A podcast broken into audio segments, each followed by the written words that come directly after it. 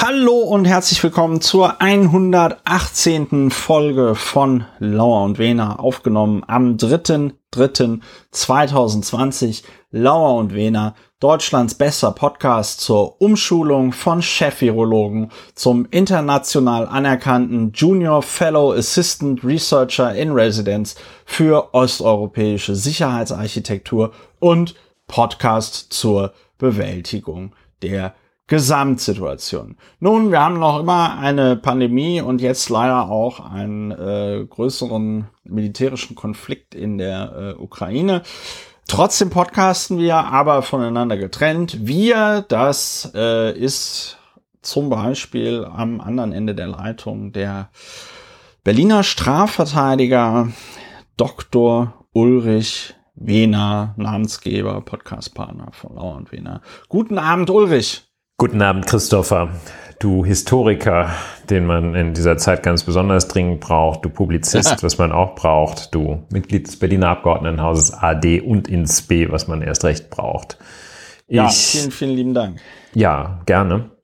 Nachdem du einen so flüssigen Lauf zu Beginn geliefert hast, muss ich äh, kurz sagen, dass es das Jahr 2022 ist und nicht 2020. Ich halte das ah, ja. für einen Versprecher, den man ja. einfach so korrigieren so. kann, ohne eine neue Hauptverhandlung sozusagen. Ja. Ja, nee, also 2020 war mit gemeint, aber eigentlich hatte ich 2022 sagen wollen. Nicht so schlimm. Ja, da sitzen wir hier, entfernt, ja.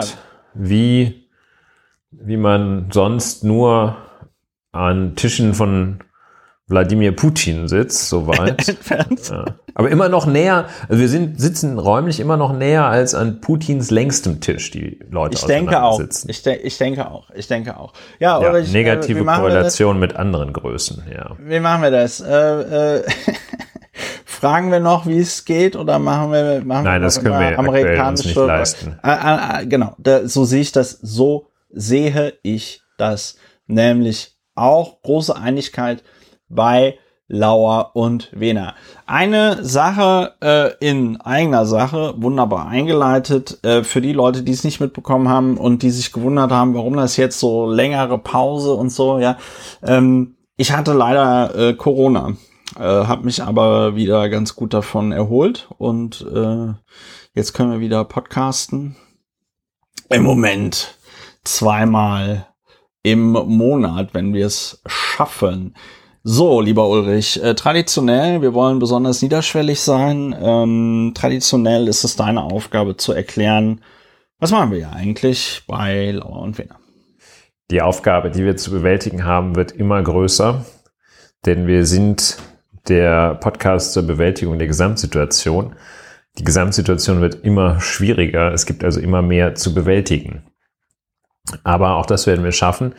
Wir sind nämlich der Podcast, der diese Aufgabe erfüllt, indem wir die Methode des faktenbasierten Aufregens pflegen. Das geht so, dass man sich ein paar Fakten anguckt und sich dann darüber aufregt. Großer Vorzug gegenüber der intuitiven Vorgehensweise, sich gleich aufzuregen. Das bringt nämlich nichts. Danach ist man noch genauso angespannt. Anders, wenn man sich faktenbasiert aufregt, dann sind die Emotionen einigermaßen reguliert bei den meisten Themen. Ja, heute kurz, bündig kurz erklärt. Und, kurz und bündig. Äh, und meistens äh, erklären sich die Sachen von selbst. Äh, nicht meistens, aber manchmal. Ähm, ich hoffe, das hat jetzt zu dem gepasst, was du gesagt hast. Ja, das hat sehr gut ähm, gepasst. Hat, hat wunderbar gepasst. Also, äh, das machen wir hier bei äh, Lauer und Wena. Viele Dinge, die passieren, sind so schlimm, dass man dann über sie redet manche Dinge sind extra so schlimm gestaltet, damit man über sie redet. Dem wollen wir hier entgegenwirken in dieser wunderbaren Kategorie, nämlich äh, worüber wir nicht reden. Ja, also es gibt Sachen, da nutzen Leute es einfach ziemlich aus, dass es so eine Aufmerksamkeit, Aufmerksamkeitsökonomie gibt, die sich daran auch ausrichtet, wenn jemand was besonders, ja, ähm, äh, provokatives, provokantes sagt, ja. Und wir wollen hier über Dinge reden, die das ausnutzen, damit man dann nie wieder über sie reden muss. Also strategisches Schweigen. Und äh, worüber wir nicht reden, fängt heute an ich weiß gar nicht, ob wir den Namen äh, nennen sollen, doch über, es geht um, es geht um Herrn Martenstein, seines Zeichens Journalist, Kolumnist Harald Martenstein, geboren am 9. September 1953 in Mainz. Er wird also dieses Jahr 69 Jahre alt. Und äh, der gute Harald Martenstein hat eine Kolumne in der Zeit, im Zeitmagazin und eine Kolumne im Tagesspiegel gehabt. Und in dieser Tagesspiegel-Kolumne schrieb er über das Tragen der, das Tragen des Judensterns äh, von diesen ja, wie soll man sagen, ja, von diesen Querdenkern. Ne? Auf diesen Querdenker-Demos gibt's Leute, die nichts Besseres zu tun haben, als sich einen Judenstern anzuheften und auf den ungeimpft draufzuschreiben. Und das ist, glaube ich, auch schon durch äh, prozessiert. Das stellt eine Verharmlosung des Holocausts dar. Äh, die äh, Juden im Dritten Reich mussten sich dann also irgendwann durch solche Armbinden oder aufgenähten Judensterne äh, quasi zu erkennen geben. Und der gute Harald Mahnenstein, der ja dann immer gerne so provokante Dinge äh, äh, schrieb in seiner Kolumne, in seinen Kolumnen, der schrieb dann also, ja, ja, ja, das ist schon also alles sehr, sehr, sehr geschmacklos, aber es sei nicht antisemitisch. Tja. Tja. Ähm äh, ich glaube, knapp daneben ist auch vorbei, heißt der Spruch. Und ähm, dann gab es natürlich eine Welle der Entrüstung, äh, vollkommen zu Recht. Äh, die Redaktion des Tagesspiegels hat sich dann dazu entschieden, den Text von der Webseite zu nehmen und Harald Martenstein entschied sich dann dazu, äh, ja, wie soll man sagen, beim Tagesspiegel halt äh, zu kündigen oder nicht mehr für den Tagesspiegel zu schreiben. Ich kenne da jetzt nicht den genaueren Rahmen, in dem Harald Martenstein und der Tagesspiegel miteinander verbunden sind. Ja, und man kann seine Artikel jetzt, äh, seine, seine wertvollen Gedanken nunmehr unter anderem in der Stimme der freien Welt, nämlich der Welt lesen. Nein. Ja. Der, der schreibt jetzt für. Ich weiß nicht, ob er da regelmäßig schreibt, aber ähm, also früher sagte man immer, äh, ich habe da in, in, in, in die Gala habe ich nur reingeguckt, weil ich geflogen bin oder beim Friseur war. Ähm, äh, in die Welt habe ich nur reingeguckt, weil ich Zug gefahren bin. Und da war ein großer Artikel von Harald Martenstein drin, in dem er erläutert hat, ja. allerdings auch weiterhin nicht angegeben hat, auf welche Quelle er sich bezieht, dass die Menschen nicht antisemitisch seien, die den Judenstern für andere als historische Zwecke der Aufklärung nutzen. Ähm, ja. er, konnte er da auch nicht sagen, wahrscheinlich. ich sehe hier gerade ein Video, ja, ich sehe hier gerade ein Video, Harald Martenstein, ich habe kürzlich die Bekanntschaft eines waschechten Putin-Verstehers gemacht und ich glaube, dass der, könnte das sein, dass der da jetzt tatsächlich arbeitet? Ja, äh, es wächst eine, die neue Harald Mahnstein, es wächst eine neue totalitäre Ideologie heran von Harald Martenstein, ja, Meinung. Ja. Ja, okay, ja. nicht, nicht, ja. lasst uns nicht verweilen. Ja, ja, doch, aber eine, eine Sache fand ich, eine Sache fand ich ganz gut. In diesem, in dieser letzten Kolumne, mit der er also dann kündigte, ähm, auf der, ja, und ich meine, er wurde ja auch so krass gecancelt, dass er das nur auf der Titelseite des Tagesspiegels veröffentlichen durfte. Ähm, und da schreibt er dann allen Ernstes, wo man glaubt, nur man selber sei im Besitz der Wahrheit, bin ich fehl am Platz. Und das fand ich bei Harald Martenstein halt einfach besonders lustig, weil der ähm, natürlich alle seine Kolumnen in, mit dem im Duktus der absoluten Wahrheit schreibt und vorträgt. Also Harald Martenstein ist so für mich die Verkörperung des weißen heterosexuellen Mannes, der also überhaupt gar nie Zweifel daran lässt, dass das, was er sagt, immer nur richtig sein kann. So ein bisschen so wie bei äh, Papst Emeritus Benedikt, der, der dann auch sagt, also Ich habe ein so gutes Gedächtnis, ich kann nur richtig liegen. Ne? So, ja. Das ist Wenn ich mich nicht erinnere, ja. das, ich warte auf den Moment, äh, in dem ich diesen Move auch mal in einem Verfahren nutzen kann. Wenn ich mich nicht erinnere, ist es ein ganz besonders ja. deutlicher Beweis dafür, dass es nicht stattgefunden hat. Ja, ja, genau. Das, das, das, das wird dann eingehen als das Franziskus Gambit. Ja. ja. Schön, schön die Verhandlungen Römische Eröffnung. Ja, die römische Eröffnung. Ja. Vatikanische also, äh, Eröffnung. So, die Vatikanische Eröffnung, jetzt haben wir es. Aber der, äh, also ja, ich finde diese Art, ich finde, ich finde das gut, dass Harald Mahnstein da nicht mehr schreibt. Ich finde diese, äh, diese Kolumnisten da, diese Re Kolumnisten am rechten Rand, die immer so provozieren, um der Provokation willen, ähm, die finde ich, ja. War dir Harald Martenstein also ich kannte den, ich habe da auch mal irgendwie ab und zu ist mein ja. Blick daran hängen geblieben. Aber der hat bei mir, obwohl er offenbar schon Jahrzehnte schreibt, hat er sich bei mir nie wirklich eingeprägt und äh, ich kann mich nicht erinnern, dass er irgendwas gesagt hat, was mich mal, und wenn ich mich nicht erinnern kann, dann war das auch nicht so, dass ja. er irgendwann mal was gesagt hat, was, Wo du gedacht äh, hast, oh, guter Gedanke. Ja, also ja, war der so dir ein Begriff oder war der, der war mir, deiner Kenntnis mir, nach immer schon etwas verquer oder ja, also meiner, war der meiner eher unauffällig? Nach gilt das äh, sofort. Nein, also meiner Kenntnis nach war der, ich kannte den immer nur in diesem Kontext, so älterer Typ, der mal so eine provokante, steile These raushaut und sich dann total beömmelt, dass dann alle so darauf abgehen. Ja? Mhm. Also der ist eigentlich so ein, er ist auch so ein bisschen so, der eigentlich der klassische, der klassische Troll. Ja, ah, ja. so, das ist, okay. das ist Harald Mahnstein. Ja, und ähm, ja, wie gesagt, also eine ganz, ganz schwierige po Figur, der, der ältere Kolumnist, der gerne mal provokante Dinge sagt, der Provokation wegen.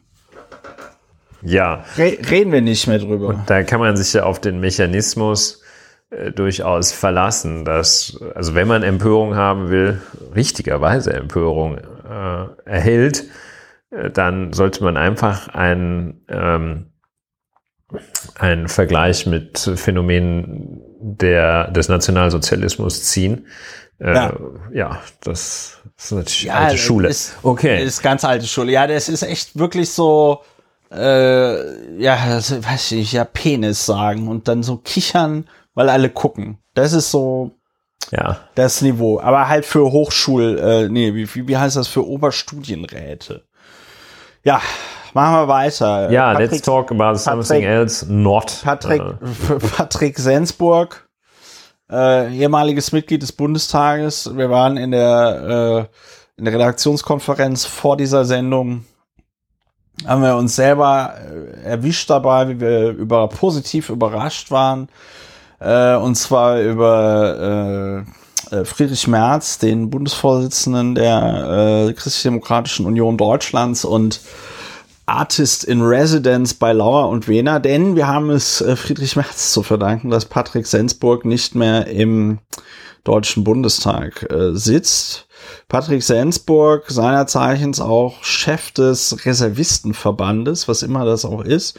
Also wenn du beim Bund äh, Reservist bist, dann gibt's da anscheinend auch so einen Verein. Dann ist Patrick Sensburg dein Chef. Und dann ist Patrick Sensburg dein Chef ist jetzt, äh, wenn man jetzt den folgenden Tweet vorliest, sollte sich der eine oder die andere Reservist in vielleicht mal überlegen, ob sie noch in diesem Verein mitmachen also möchte. Trigger, Trigger Warning jetzt. Ja, oh, oh, ich wurde, ich wurde vor kurzem, ich wurde vor kurzem auf dem Kurznachrichtendienst Twitter richtig krass angegangen, weil ich das Wort Triggern verwendet habe in einem oh, Kontext, wo dann, wo dann die Person der Meinung war, das sei ja gar kein Trigger im psychologischen Sinne und deswegen würde ich dieses Wort ja dann quasi verharmlosen und mich da auch drüber lächerlich machen, bla bla bla.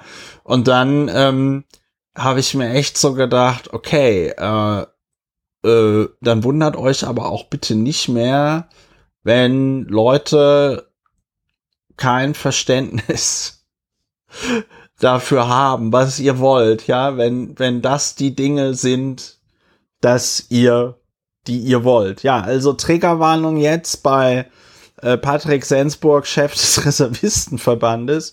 Er twitterte, ich glaube gestern, was eine schlimme Menschenjagd und Hetze gegen Kardinal Rainer Maria Wölki. Wölki mit Hashtag, Ausrufezeichen. Sachliche Diskussion geht anders, Punkt. Soll so die Kirche der Zukunft ausschauen? Fragezeichen. Hash, Hashtag katholisch. Hash, Hashtag Kirche ist für mich als Rheinländer mit SCH-CH-Schwäche ist das Wort Hashtag wirklich sehr, sehr schwierig. Hashtag Glauben und Hashtag, das ist wirklich das Beste, Hashtag Nächstenliebe. ja, äh, ich habe das so äh, kommuniziert, kommuniziert, dass ich gesagt habe, also wenn man mit Dummheit Strom erzeugen könnte, ja, dann wären mit diesem Tweet Patrick Sensburgs all unsere Energieprobleme mit äh, bis zum Kältetod des Universums gelöst. Ich, ich kann mir ungefähr vorstellen, was er möchte. So ganz verstanden habe ich den Tweet nicht.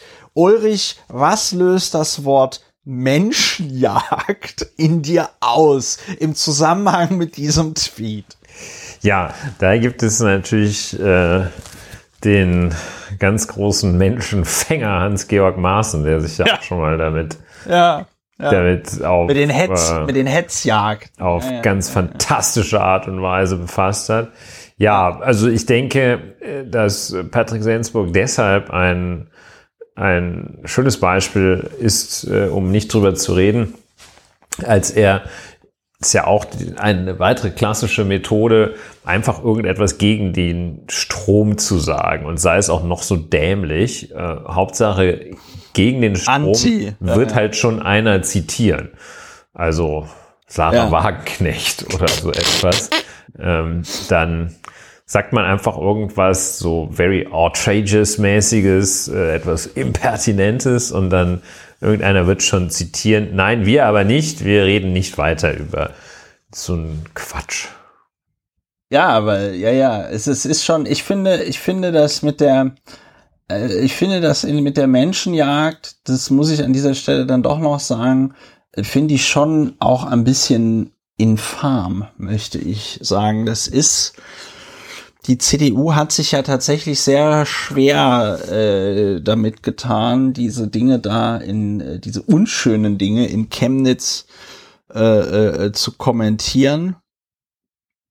Und dann äh, aber bei irgend so einem Pillepalle, also wo Rainer Maria Wölki einfach kritisiert wird, und zwar für äh, Dinge, die durchaus kritikwürdig sind, dann von einer Menschenjagd zu sprechen, das ist schon, ähm, das ist schon allerhand. Also das fand ich, fand ich schon sehr, sehr abgefahren. Ja, der ja. Begriff ist natürlich, wie du, finde ich, auch völlig richtig äh, analysierst, komplett verfehlt bei starker, vielleicht auch scharfer äh, Kritik. Das ist was anderes. Das ist keine Jagd. Ja. Ne? ja. Ja. Und ja. zumal es also äh, noch nicht mal unsachliche Kritik ist. Also klar, der wird hart angegangen und Rainer Maria Wölki wird es also auch unsachlich und ungerecht finden, aber äh, also das ist der erste, äh, der oder dass da die Form kritisiert würde, ist eigentlich eher neu.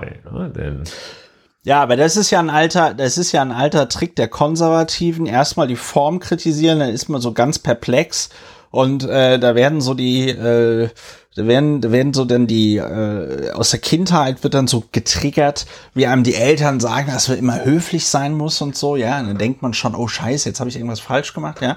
Also äh, die sind sehr, die Konservativen sind sehr clever darin, ähm, die anderen Leute zum, zum Schweigen zu bringen. Ja? Also anders, anders kann man es an dieser Stelle, anders kann man es an dieser Stelle nicht sagen. Ja, äh, Patrick Sensburg, Chef des Reservistenverbandes, leider, leider, leider nicht mehr Mitglied des äh, Deutschen Bundestages. Nun ja, reden wir nicht drüber, ne? Nee, das lassen wir mal ganz schön sein. So, Reden wir doch äh, lieber über zwei Gruppierungen äh, in Gru- Extinction. Gruppier ja, in, in zwei Gruppierungen in Extinction und keine davon ist die katholische Kirche, die sich auch äh, in Extinction befindet. Äh, es gibt, und da müssen wir jetzt sehr vorsichtig sein, wir lehnen das äh, ab, das Hufeisen. Ne? Also diese Vorstellung, dass ganz weit Reiner rechts und Zufall, ganz weit sich links gleich zeitgleich Ähm, zerlegen. ja, ähm, ganz weit links und ganz weit rechts ist nicht dasselbe. Es ist noch nicht mal das gleiche, aber es ist frappierend, dass zwei Parteien in Deutschland, also zwei im Bundestag vertretene Parteien in Deutschland, irgendwie so gar kein Problem mit dem Einmarsch Russlands in die Ukraine ähm, äh, haben. Eine Partei ist davon die Linkspartei und die andere Partei davon ist die sogenannte Alternative für Deutschland. Ja, äh, was, was will man daraus machen? Ähm, es, also besonders frappierend war da ein Tweet von äh, Manuel Otte, dem dem AfDler in der CDU, ja, der überraschenderweise doch dann nicht zum Bundespräsidenten gewählt worden ist, ähm, der irgendwie twitterte, jetzt müsse man doch auf Putins Gesprächsangebot eingehen und so und die Ukraine müsse verhandeln. Und äh, die gute Sarah Wagenknecht, ja, ihres Zeichens Mitglied der Linkspartei, hat fast ein wortgleichen Tweet abgesetzt, äh, dass man sich gefragt hat, oh, werden die beiden Twitter-Accounts direkt aus dem Kreml irgendwie betrieben oder wie kommt diese, wie kommt diese Übereinstimmung zustande? Das ist schon, das ist schon sehr, das war schon sehr äh, frappierend. Ja, reden wir, reden wir nicht drüber oder Reden fällt dir noch drüber. was, reden, fällt dir noch was dazu ein? Nee, mir zur- fällt zur- nur ein, dass er, glaube ich, Max Otte, nicht Manuel Otte heißt. Äh, ja, und das bitte äh, ich zu entschuldigen. Ich bin heute, bin heute äh, Uli der Fehlerteufel, falls Uli der für die, die ihn noch kennen. Ähm, ja. da fällt mir ein, wir, wir oder jedenfalls ich äh, haben überlegt, die Rubrik vom Guten im Schlechten einfach um in diesen schwierigen Zeiten äh, auch mal äh, möglichst gute Sachen genießen zu können, also die Rubrik, Rubrik vom Guten im Schlechten einzurichten. Und da muss ich sagen, dass wenn äh, wir ein Quäntchen Glück haben, zumindest äh, der Krieg in der Ukraine, der Angriffskrieg von Wladimir und dem russischen und Russland, der Angriffskrieg, Angriffskrieg vielleicht wenigstens das Gute hat, dass am Ende oder im Verlauf schon, vorzugsweise im Verlauf, die sogenannte Alternative für Deutschland äh, in der Bedeutungslosigkeit ankommt, wo sie hingehört. Denn also, ja, da Ja. geht ja nun wirklich gar nichts mehr. Ja. Ähm, und äh, ja, Linkspartei ist jetzt meine Aversion nicht so stark. Die Aversion allerdings gegen äh, Versuche, äh, da irgendwas Gutes an Putin und äh, dem Aggressionskrieg zu finden. Äh, die Aversion ist allerdings sehr, sehr intakt. Selbst Matthias Platzek, der bis zuletzt, bis zuletzt Putin verstanden zu haben vorgab. Selbst der ist zurückgetreten aus seiner Funktion vom, ich glaube, deutsch-russischen Forum oder so, etwas, so ähnlich hieß das. Ja, ja. Also selbst Die- Matthias Platzek hat äh, die Kurve so noch Hat den, gekriegt. hat den, hat den Schuss gehört, ja. Schuss, ge ja, Schuss Den, gehört. ja, okay, das ist in dem Zusammenhang vielleicht nicht, nicht ganz so die Ja, also optimale AfD und Formulierung. Linkspartei äh, reden wir nicht drüber und Ja, also ich äh, muss- in der großen Hoffnung, dass wir über die AfD äh, ja bald dann auch wirklich gar nicht mehr, gar nicht, gar Ja, nicht ja, mehr reden. oder nur noch, oder nur noch darüber reden, wenn es um irgendwelche Gerichtsverfahren geht, wo die dann alle eingebuchtet werden. Ähm, also, aber besonders, besonders tragisch in dem Zusammenhang, das ist eine kleine Vorwegnahme, weil wir ja nachher noch über die 100 Milliarden Euro reden.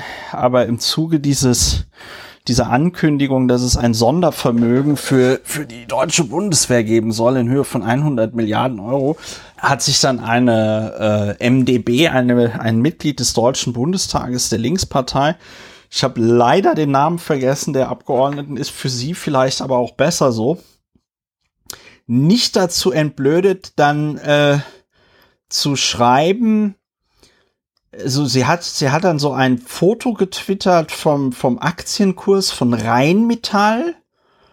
Und der Aktienkurs von Rheinmetall ging halt an dem Tag, an dem Montag nach der Ankündigung, dass es jetzt dieses Sondervermögen gehen soll, ging der halt um irgendwie über 50 Prozent hoch. Ne? Also schön für alle Leute, die so blickig waren und dann morgens äh, sich Rheinmetall-Aktien besorgt haben. Und dann schrieb sie so irgendwie, was hat die Ampel da angerichtet, ja? und ich meine, also das, das ist schon wirklich, das ist wirklich schon äh, so kurz vor Slapstick, ne? Also ich, es gibt ja viele Anliegen der Linkspartei, mit denen ich durchaus sympathisiere. Ich bin ja auch weiß ich nicht, was zum Beispiel jetzt so Wohnungen und so angeht, bin ich ja auch eher auf der Seite, wo ich sage, komm, lass uns den Bums irgendwie verstaatlichen, als äh, irgendwelchen komischen Investmentfonds in den Rachen zu werfen und so. Aber du kannst echt keine Politik machen, wenn du als Mitglied des Deutschen Bundestages durch deine komischen Tweets zu erkennen gibst, dass dir sogar, also dass dir einfach das rudimentäre Verständnis von äh, von Aktien, wie, wie der Aktienmarkt funktioniert, wenn dir das einfach fehlt. Ja, wenn, wenn du das einfach nicht, wenn du das einfach nicht checkst. Und ähm, äh, äh das war Karen Lai. Karen Lai, die schrieb, wem das 100 Milliarden Sondervermögen der Bundeswehr nutzt, Doppelpunkt, der Aktie von Rheinmetall. Wem es nicht schadet, Putin. Hallo Ampel. Ampel schrieb sie mit so einem Ampel-Emoji. Was habt ihr angerichtet? Fragezeichen. Und dann halt ein Screenshot vom Rheinmetall äh, der dann also äh, scharf nach oben ging bei der Wiedereröffnung des Handels am Montag äh, um eben 61,24 Prozent. So. Ja, Karin Lai ist da was ja. ganz, ganz Großem auf der Spur. Also eine ganz, was, ganz heiße also Sache auf der Spur. Ganz heiße Nummer. Und mich, mich lässt das wirklich, mich lässt das wirklich dann auch so ein bisschen pikiert äh, zurück. Weil ich meine, man kann der Bundesregierung ja echt einiges vorwerfen, aber doch bitte nicht, aber doch bitte nicht, dass der Aktienkurs von Rheinmetall steigt, ja? Also was soll denn das? Was soll das? Also ich, das ist, ich find's, ich find's schwierig. ja, Ding, man muss ja, man, man muss ja dazu auch, man muss ja dazu auch sagen, wir sind ja auch Deutschlands bester äh, Börsenpodcast, ohne dass wir hier in irgendeiner Form Anlagetipps geben würden, wovon wir uns jetzt schon ganz stark distanzieren. Ähm, aber äh, die Vorstellung, dass wenn jetzt alle Leute ihre Rheinmetall-Aktien verkaufen würden, äh, man in der Lage wäre, auch noch für die letzte Aktie einen Preis von 148,20 Euro zu realisieren, die ist halt auch falsch, ne? So, und also, was wat, will, wat will uns Karenlei, was will uns Karenlei sagen? Ja, das erinnert mich an, an äh, eine Umfrage, die ich äh, zufällig beim vielen Zugfahren Bildzeitung äh, ja. gelesen habe. Ähm, da haben die nahm Bildbezug auf eine INSA-Umfrage und die hat festgestellt, dass ein Drittel der Deutschen, habe ich das nicht schon gesagt, ein Drittel der Deutschen, 32 Prozent der Befragten gibt an, dass die Bundesregierung unter Olaf Scholz hauptverantwortlich für die steigende Inflationsrate in Deutschland ist. Fand ich auch ziemlich gut. Und, Hattest du äh, noch nicht gesagt, ist aber eine ziemlich geile Knapp Umfrage. ein Drittel, das sind die Schlauen, gibt der Weltwirtschaft die Schuld. Ein ja. Viertel der Europäischen Zentralbank. Das ist, das ist schon wirklich. Okay, okay, aber ich finde, ich finde, ähm, das ist ja, das zeigt ja dann wirklich ganz schön, dass Wirtschaft ein Fach in der Schule werden muss. Ja, das ja, ist einfach, äh, ist einfach, anders kann man es ja nicht sagen. Wenn neben Legal Education noch Raum ist ja. und ja, ja, das ist ja. schon schwierig. Also mh, sehr, sehr, sehr schwierig. Gut, ja. Äh, lass uns noch vielleicht ganz kurz über äh, Bundeskanzler AD und äh, ach so, ja, nicht reden. Wir sind ja noch immer reden. bei worüber wir nicht reden. Ja, wir reden ganz kurz nicht über Bundeskanzler AD ähm, Gerhard GS Gerhard S. Gerhard S. sollten wir vielleicht, ist, vielleicht, wahrscheinlich darf man seinen Namen auch gar nicht mehr, seinen Nachnamen, Klarnamen über, gar nicht mehr nennen. Über, über Gerhard, über Gerhard, Sie werden ganz bestimmt nicht Kanzlerin, Frau Merkel, Schröder. Ähm, äh, die Jüngeren von uns, der war mal Bundeskanzler zwischen 1998 und äh, 1900, 2005. Sein größtes Verdienst war wahrscheinlich, dass er Helmut Kohl aus dem Kanzleramt vertrieben hat.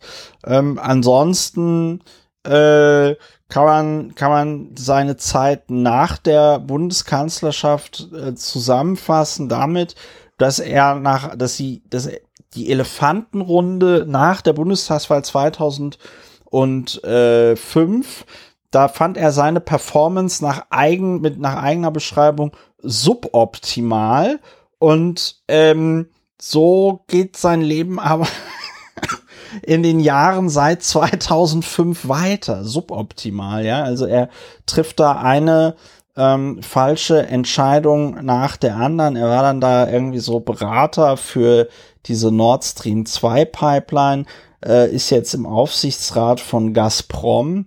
Ja, und äh, Gerhard Schröder mh, kriegt die Kurve nicht. Ja, distanziert sich nicht von seinem Männerfreund äh, Waldemar Putin und ja. lässt sich, äh, ist ja derjenige, der das der äh, Putin, ich glaube 2014 im Zuge der Krim-Annexion als lupenreinen Demokraten bezeichnet hat. Ich weiß nicht mehr, bei welcher Gelegenheit das war. Und ist äh, nicht nur, dass er sich nicht äh, wirklich distanziert, sondern dass er auch noch mit so einem Whataboutism äh, versucht, äh, den Leuten die Leute zu beeinflussen, indem er sagt, ja, wir haben ja alle Fehler gemacht. Also was ist, was ist denn mit der NATO? Die hat ja auch nicht so richtig, äh, war ja auch nicht so nett. Und äh, sich dann vom Krieg distanziert, das ist ja nun keine ja, keine, auf einmal sind keine, alle gegen Krieg. keine ganz große, also gegen ja. Krieg und schlechtes Wetter. Ja. Keine ganz große Leistung. Und ja, äh, ja er äh, sagt nicht, okay, äh, ist mein Freund, äh, könnte wahrscheinlich könnte sogar noch sagen, ist mein Freund, aber er ist völlig neben der Spur, noch nicht mal das. Das geht ihm über die Lippen und äh, das ist vielleicht auch anders als bei Münchner Dirigenten äh, so, dass äh, in politisch vormals exponierter Stellung und als weiterhin Parteimitglied man es eher erwarten kann als von einem, wie gesagt, Dirigenten, Herrn Gergejew, äh, sich zu distanzieren. Hier kann man das erwarten, wenn er im politischen Diskurs der Bundesrepublik Deutschland noch irgendetwas sagen möchte, dass er sich dann schon positioniert. Und was, woran ich denken muss, ist auch immer, nachdem Helmut Kohl schon äh, sich völlig unmöglich gemacht hat, indem ja. er auch unter Verweis auf irgendwelche Männerfreundschaften, sogenannte Männerfreundschaften, dann äh, Spender vom Bimbes nicht nannte. Das, das hat man Ehrenwort gegeben. Genau. Und das, das jetzt auch hier äh, so dieses Konzept der, der Männerfreundschaft im Hintergrund steht es ja zumindest, ja, Bros, nicht gar im Bros before Hoes, ja, ja. Genau. Dann äh, dazu führt, dass man sagt, okay, es ist mir egal. Also wenn ich die Wahl habe zwischen meinem Männerfreund äh, und äh, dem Land, ist doch völlig klar, nicht mein Männerfreund. Ne? Und, also das ist ah. ja, das ist nicht gut. Äh, on the other hand, ja, äh, ist er eben auch wirklich ein Kandidat dann, um dann einfach auch nicht mehr über ihn zu reden. Ja, dann wobei man, wobei mir jetzt so, ja, wobei mir jetzt so beim drüber reden oder beim nicht drüber reden auffällt. Also ich finde, wenn du, also wenn du, wenn du einmal Bundeskanzler der Bundesrepublik Deutschland warst, ne, dann ist das, was du danach machst, halt echt nicht mehr Privatsache, weil du repräsentierst dann als äh, Bundeskanzler AD ähm, du hast repräsentierst so Gewicht. die ja, Bundesrepublik ja. Deutschland, hast Gewicht, könntest dein politisches Akkumen ja auch dazu benutzen, um äh, gute Dinge zu tun, ja, also weiß ich nicht, der Jimmy Carter in den USA, der baut dann jetzt zum Beispiel Häuser und solche Sachen, ja. Ich meine, selbst äh, nicht, George W. Bush ja, hat es geschafft. Ja, hat irgendwie die Kurve gekriegt, auf einmal mögen ihn alle. Er hat ein, hat er nicht mit der Michelle Obama zusammen ein Kinderbuch geschrieben oder so? Ich, ich dachte weiß ein Kind, nein. Äh. Ja, äh, ja, auf jeden Fall, ähm, ja, also selbst so komische Leute wie George W. kriegen die Kurve, nur halt eben nicht Gerhard Schröder. Kurze Zeit bestand die äh, Hoffnung, dass Soyoung Schröder Kim äh, es irgendwie hinbekommt, äh, mit ihrem Social Media Content das Ansehen des Bundeskanzlers AD in der Bevölkerung noch mal ein bisschen zu ähm, steigern. Aber dann hat sie leider, leider, leider auf Instagram auch so einen etwas bizarren äh, äh, Post gemacht, den sie dann schnell wieder gelöscht hat, wo, wo sie irgendwie schrieb, so ja, also viele Leute fragen ja, ob mein Gerd nicht jetzt mal mit dem Wladimir Putin sprechen könnte. Äh, ja, das kann er irgendwie grundsätzlich tun, aber die Bundesregierung hat noch nicht bei ihm angefragt, wo ich mir echt so denke, ja, also ähm, äh, einmal was, ein, so was für eine unglaublich geschickte Antwort erstens total geschickt und zweitens auch überhaupt gar nicht irgendwie so abgehoben oder so, ja. Er sagt, ja, also bis jetzt haben sie sich noch nicht gemeldet, ja. Also, bei mir auch. Dass man, dass man irgendwie so denkt, okay, die, äh, die Welt äh, am Rande des dritten Weltkrieges und was beschäftigt mich, ob sich die Bundesregierung schon beim Gerd gemeldet hat, damit er mal mit dem Vladimir redet, ja. So. Ja. Also das ist alles irgendwie sehr tragisch und deswegen müsste man eigentlich, äh, muss man eigentlich gucken, dass ähm, man da nicht mehr drüber redet. Die äh, Bundeskanzlerin AD, äh, Frau Dr. Angela Merkel, äh, in meinen Augen ja keine besonders gute Bundeskanzlerin, aber das muss man ihr einfach lassen. Sie war in ihrer Amtszeit, in ihrer Amtsführung und jetzt auch nach ihrem Ausscheiden aus dem Amt der Bundeskanzlerin einfach so fucking bodenständig, dass, dass da solche Diskussionen wie beim Gerd überhaupt nicht auf, aufkommen, ne? Ja, ja so bodenständig, dass sie sich, glaube ich, nach Bericht der Süddeutschen Zeitung vorgestern beim Einkaufen das Portemonnaie hat klauen lassen. Ja, ja, Aber ihr, Portemonnaie, ist, ihr Portemonnaie wurde geklaut. Das wo, ist, was äh, jetzt auch nicht unmittelbar zur Beförderung des Personenschützers geführt hat, wahrscheinlich. Aber ja, also sagen wir mal, da muss man aber zur, da muss man aber zur Verteidigung des Personenschützers. Er soll das Leben schützen, nicht das Geld. Sagen, dass äh, nein, aber ich glaube, wenn ich das immer so richtig sehe, sie geht dann da ja beim beim Ulrich einkaufen, also nicht bei dir Ulrich, sondern der der, Laden heißt so, ja.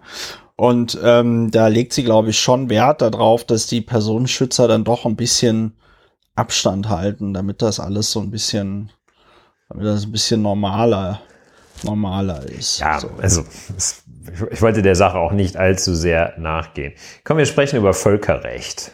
Ja, wir, äh, bevor wir über Völkerrecht sprechen, müssen wir noch, finde ich, also wir können hier einige Sachen überspringen, Ulrich, wenn du die überspringen willst. Aber eigentlich hatten wir ja noch, Frage der Woche fiel uns keine besonders gute ein. Wir hatten aber noch eine schöne Zahl der Woche, und zwar oh ja. die 100, die 100 Milliarden. Und deswegen 100 Milliarden, weil man, ähm, weil man jetzt irgendwie festgestellt hat, oh, äh, ist ja doch mal wieder Krieg in, in Europa. Ähm, was natürlich auch ein bisschen verlogen ist, denn äh, die armen Ukrainer kämpfen ja seit 2014 mit so Separatisten da in, im, im Donbass und äh, in dieser anderen Region mit L, die mir jetzt leider, wo mir jetzt leider nicht Luhansk. der Name einfach, Luhansk, wo mir jetzt leider nicht der Name eingefallen ist. Jedenfalls ähm, ja, man hat jetzt gesagt, die Bundeswehr, die ja nur noch so bedingt einsatzfähig ist und ihr Geld gerne für Dinge ausgibt, die äh, da nicht funktionieren, zum Beispiel wie diese Drohne Eurohawk oder da gab es doch dieses eine Trans Transportflugzeug, was auch nie fertig geworden ist. Das glaube ich, weil, ja. weil Regen nicht fliegen konnte oder so. Ja, irgendwie so, ja, Regen ist aber auch wirklich gemein. Und ähm, jedenfalls, die Bundeswehr soll 100 Milliarden kriegen und äh, Journalisten wie der Holger Stark von, ich glaube, er ist bei der Zeit, wenn ich hoffe, ich tue ihm damit nicht unrecht, ähm, twitterten schon darüber, also es wäre eine mehr dass die Bundesregierung äh, dass die Bundeswehr zu wenig Geld irgendwie bekommen würde. Im Gegenteil, der, der Etat der Bundeswehr wurde in den letzten Jahren immer weiter aufgestockt. Ähm, man müsste also mal, man müsste mal also der, dem, auf dem, auf den Grund gehen, wo für das Geld bei der Bundeswehr alles ausgegeben wird, außer McKinsey. Ja, also das äh, ist schon so, dass die Berateritis in der Bundeswehr doch äh, relativ äh, stark ist und da wirklich sehr, sehr viel Geld für Berater innen ausgegeben wird. Ja, also 100 Milliarden Euro, das äh, ist die Zahl der Woche, Sondervermögen für die äh, Bundeswehr und aus irgendeinem Grund, und das fand ich sehr bizarr, das habe ich aber dann nicht weiter recherchiert, weil es mich dann auch nicht so sehr interessiert hat, ähm, wollen die dafür das Grundgesetz ändern, und das Sondervermögen dann der Bundeswehr ins Grundgesetz schreiben, was ich für eine äußerst, äußerst schwierige Konstruktion halte. Ich halte auch so Sondervermögen als ehemaliger Abgeordneter natürlich ohnehin für total schwierig. Das äh, Budgetrecht wird nicht umsonst das Königsrecht des Parlaments genannt. Und jede Form, die Geld an parlamentarischen Entscheidungen vorbei schleust, ist eine Schwächung der Demokratie, insbesondere wenn es um 100 Milliarden Euro für die deutsche Bundeswehr geht, den, den wirklich ich weiß jetzt nicht, ob man die Ironie raushört, den wirklich abgefahrensten, ich, abgefahren ist jetzt nicht ironisch gemeint, sondern glaube ich beschreibt es ganz gut, den, den abgefahrensten und bizarrsten äh, Tweet in diesem Zusammenhang hat ein, ein Wirtschaftsredakteur von der, von der Welt rausgehauen, der Olaf Ger, Gersermann heißt der, glaube ich, irgendwie so, ähm, der dann irgendwie schrieb, ja, Russland gibt so und so viel Milliarden Euro für die, äh, für die, für die Bundeswehr aus und das ist so und so viel Prozent des, deren Brutto, deren Bruttoinlandsprodukt, ja. Klammer auf, jetzt muss man sagen, Russland hat das zweifache Bruttoinlandsprodukt des äh, Bundeslandes Nordrhein-Westfalen, ja, also ähm, ist jetzt nicht so viel. Und dass wenn dann also äh, äh, Deutschland prozentual im Verhältnis so viel äh, Geld ausgeben wollen würde, äh, müssten die so und so viel 100 Milliarden im Jahr ausgeben. Und ich habe ihn einfach daran hingewiesen, darauf hingewiesen, dass diese Rechnung ja ganz toll ist, nur dass sich der Preis eines Panzers halt nicht im Verhältnis zum äh, zum äh, Bruttoinlandsprodukt verändert und du von 100 Milliarden dann doch mehr kaufen kannst als das, was die Russen halt an Waffen kaufen. Ja, also äh, 100 Milliarden Euro für Waffen. Ich habe selber gesagt, ich habe kein Problem damit, ähm, das einzige Problem, was ich damit habe, oder die einzige Angst, die ich wirklich damit habe, und die wurde ja schon verschiedentlich geäußert von anderen Leuten, dass die Bundeswehr davon wieder nur Schrott kauft. Hm. Die eine Hälfte gibt sie für Schrott aus, die andere Hälfte, Hälfte für McKinsey. Ja. Tja. Hast du noch was zu den 100 Milliarden? Nein, ist die Zahl der Woche, das muss für sich stehen. Das muss man sich, wo wir jetzt gerade beim Thema Geld sind, der Hinweis an dieser Stelle, Lauer und Wiener ist ein Podcast, den man unterstützen kann. Äh, ich äh, freue mich sehr über die Unterstützung. Ich versuche nämlich von ihr zu leben. Äh, Lauer und Wiener Plus haben wir eingerichtet. Es ist sehr schön. Man bekommt den Podcast früher und meistens mit Kapitelmarken. Wenn ihr diesen Podcast unterstützt, möchte ich mich an dieser Stelle ganz herzlich bedanken dafür, dass ihr das tut und diesen Podcast unterstützt. Vielen, vielen lieben Dank. Das hilft sehr. Du wolltest schon einen Ausflug machen, lieber Ulrich, ins Völkerrecht. Das Völkerrecht ist ja zum Beispiel auch der Ort, von dem Annalena Baerbock herkommt. ja. ähm, und heute kommen wir auch vom Völkerrecht her. Ähm, wie ihr alle wisst, es ist äh, ihr merkt es ja auch in dieser Podcast-Folge, es ist schwierig, nicht darüber zu reden die ganze Zeit.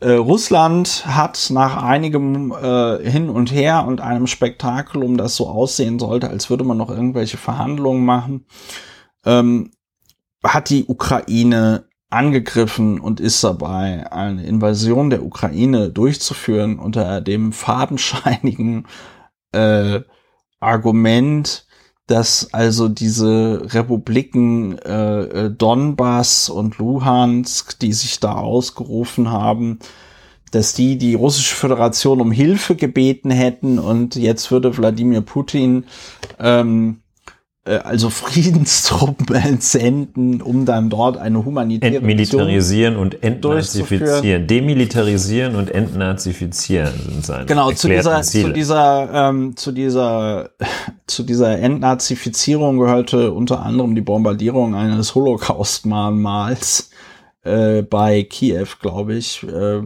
wo den, wo 100.000 ermordeten Juden und Jüdinnen gedacht äh, wird.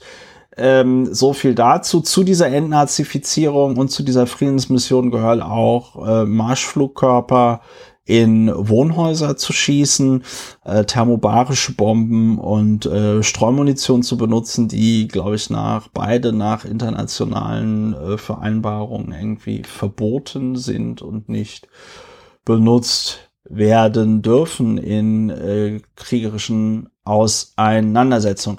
Ja, also es ist ähm, es ist sehr schwer, äh, nicht über diesen ähm, über diesen Angriffskrieg Russlands zu reden.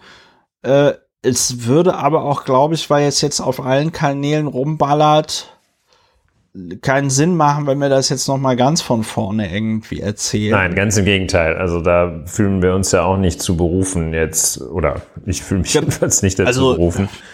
Ja, also ja, wir können es jedenfalls nicht zu und praktiziere es auch nicht, äh, mich ja, dazu berufen zu fühlen. Ja. Denn äh, es ist wirklich sehr, sehr vieles gesagt, was auch verständlich ist und ähm, vieles eben auch von äh, noch ausgewieseneren Experten auf dem Gebiet der Sicherheitspolitik, als wir es sind. Und ich möchte, ich möchte zum Beispiel einen Gedanken in dem Zusammenhang äußern. Ja. Und das ist der Verweis auf die internationale Strafgerichtsbarkeit. Ja, das der, ist interessant. Der jetzt immer mal wieder etwas aufscheint und die, also einfach nur so ein paar Skizzen dazu. Äh, was ist die internationale Strafgerichtsbarkeit? Ähm, das ist äh, im Grunde genommen die Fortsetzung der Nürnberger Hauptkriegsverbrecherprozesse das war der eigentliche Durchbruch, kann man schwer sagen, aber das bislang äh, eindrucksvollste Beispiel für eine internationale Strafgerichtsbarkeit. Und die Idee ist nun denkbar attraktiv, wie ich finde, dass man dieses Prinzip, das man im Inland ja kennt, wenn hier einer die Regeln so massiv verletzt, dass es die anderen wiederum in ihrer Integrität verletzt, äh, andere Menschen, dann muss eingegriffen werden, aber nicht so, dass man den gleich irgendwie in den nächsten Baum hängt oder erschießt oder sonst was oder ihm das Gleiche antut, äh, sondern dass eine Gerichtsbarkeit die bislang zivilisierteste Methode mit äh, begangenem Unrecht umzugehen, sich solche Menschen annimmt. Und das jetzt zu transformieren, transponieren sozusagen vom national, von der nationalen Ebene auf die internationale Ebene, das ist in Nürnberg geschehen nach dem Zweiten Weltkrieg. Und äh, das wäre ja so etwas, wo man sagt, Mensch, das wäre doch schön, wenn hier äh, diese Gestalt, äh, dieser Wladimir Putin, wie ein Milosevic, ähm, wie ein Karadzic, dann vor ein Gericht gestellt werden könnte und sich verantworten müsste. Kriegt ein faires Verfahren und dann kann er ja mal erklären, äh, kann er auch Beweise antreten dafür, dass die Ukraine angeblich, wie Putin behauptet hat, äh, Genozid begehe äh, an ja, wem Russen. immer, an Russen, ja, oder ja, russischsprachigen Ukraine. Ukrainern, äh, der russisch, russischen Minderheit und ähnliches. Also jedenfalls die Idee ähm, ist, äh, wie ich finde, sehr, sehr attraktiv, äh, das zu ordnen. Da könnte man dann Assad und andere Größen auch gleich äh, in Parallelverfahren mit anklagen. Und so ein bisschen, äh, ja, was heißt ein bisschen? Möglich wäre da auch nach gegenwärtigem internationalen Strafrecht, Völkerstrafrecht, nicht internationalem Strafrecht, äh, das ist nochmal was anderes, wir wollen jetzt keinen Vortrag halten hier, äh, wäre da auch schon einiges. Denn es gibt ja tatsächlich den Internationalen Strafgerichtshof im Den Haag. Ja, die ermitteln jetzt auch, ne? Gegründet, genau. Äh, gegründet, äh, wenn ich mich recht erinnere, im Jahr 1998 durch das römische Statut und äh, zuständig für in diesem Fall zu erwägende zwei Delikte, nämlich äh, die, der Aggression, Aggression, Angriffskrieg mehr oder weniger und ähm, äh, für Verbrechen gegen die Menschlichkeit, Kriegsverbrechen. Ähm, und äh, unterschiedliche Voraussetzungen, wie äh, da eine, wie da ein Verfahren geführt werden kann. Ähm, beim Angriffskrieg ist es leider schwierig, die Jurisdiktion dieses Internationalen Strafgerichtshofs in Den Haag zu begründen, weil sowohl der Aggressorstaat als auch der angegriffene Staat dem zustimmen müssten. Müssten also beide sagen, beim angegriffenen Staat kann man sich das noch etwas eher vorstellen, aber auch beim mutmaßlichen Aggressorstaat müssten sich beide unterwerfen und sagen, jawohl, wir erkennen an, äh, dass jetzt äh, hier ähm, unsere Staatsbürger, die für, den, für die Kriegsführung verantwortlich sind, äh, dass die jetzt durch das Hager, den Internationalen Strafgerichtshof, abgeurteilt werden. Das ist natürlich schwierig. Hm, etwas, etwas einfacher jedenfalls ähm, ist es im Fall von Kriegsverbrechen. Ähm, und äh, das sind äh, ähm, ja, Taten, die gegen das humanitäre Völkerrecht verstoßen. Ähm, und äh, ja, wenn man im Rahmen eines Krieges äh, die Zivilbevölkerung beschießt oder äh, Kriegsgefangene foltert und ähnliches, äh, dann macht man sich Kriegsverbrechen schuldig. Und äh, da wiederum äh, bedarf es nicht der unmittelbaren Zustimmung der Staaten, äh, in denen das geschieht ähm, oder mutmaßlich geschieht. Die Schwierigkeit da wäre dann wieder äh, eine Nachweisschwierigkeit, nämlich die strafrechtliche Verantwortlichkeit, ähm, Verantwortung für die Staatsführung äh, oder für ähm, politisch verantwortliche Personen zu begründen. Das heißt also, dass derjenige, der vor Ort einen Menschen, einen Kriegsgefangenen foltert. Äh, die Verantwortlichkeit kriegt man natürlich sehr schnell hin. Ähm, aber dann die Kette zu Wladimir Putin zu belegen, das ist schwierig. Ja, Ermittlungen aufgenommen äh, hat äh, Den Haag, hat der Internationale Strafgerichtshof, die Staatsanwaltschaft beim Internationalen Strafgerichtshof und äh, sammelt ähm, ja, sammelt Beweismittel und ja. hoffen, man kann einfach nur hoffen, dass das erfolgreich ist. Und eines ja. Tages, wenn, wer weiß, wie das geschehen ist, immerhin standen Menschen wie Herr Milosevic, Herr Karadzic und andere auch aus dem afrikanischen Kontext äh, gab es interessante Fälle, wichtige Fälle vor der internationalen Strafgerichtsbarkeit. Äh, Im Fall äh, von ähm, äh, Kriegsverbrechen äh, im ehemaligen Jugoslawien waren es äh, teilweise oder waren es vorrangig Ad-hoc-Tribunale, äh, also nicht dieser permanente Strafgerichtshof. Aber dieses Prinzip oder dieser Mechanismus gewinnt ein wenig an Kontur und das gibt Hoffnung. Und in dieser schweren Zeit war es mir wichtig, das jedenfalls einmal so grob und etwas mit dem dicken Pinsel gezeichnet äh, einmal zu erwähnen und äh, ein, das, das kleine Licht des internationalen Strafrechts in dieser Finsternis zu entzünden. Ja, und was ich in dem Zusammenhang auch noch interessant finde, ist ja, aber vielleicht kannst du das noch erklären, diesen Mechanismus. Aber anscheinend kann ja jedes Land äh, so ein Verfahren führen, weil das Oberlandesgericht Koblenz hat ja jetzt, äh, also tatsächlich jetzt am 13.01. war das, ähm, wurde dort ein äh, ehemaliger syrischer Geheimdienstmitarbeiter verurteilt, äh, dem dort in diesem Verfahren nachgewiesen wurde, dass er eben äh, in so einem Gefängnis gearbeitet hat, wo er dann auch irgendwie die Leute äh, gefoltert hat und so. Und äh, dieser Mann ist dann irgendwann auch nach äh, Deutschland geflüchtet. Und dann war es wohl tatsächlich so, dass andere Geflüchtete gemerkt haben, äh, Moment mal, aber das ist doch der so und so, der hat doch da in diesem Gefängnis gearbeitet und Leute gefoltert.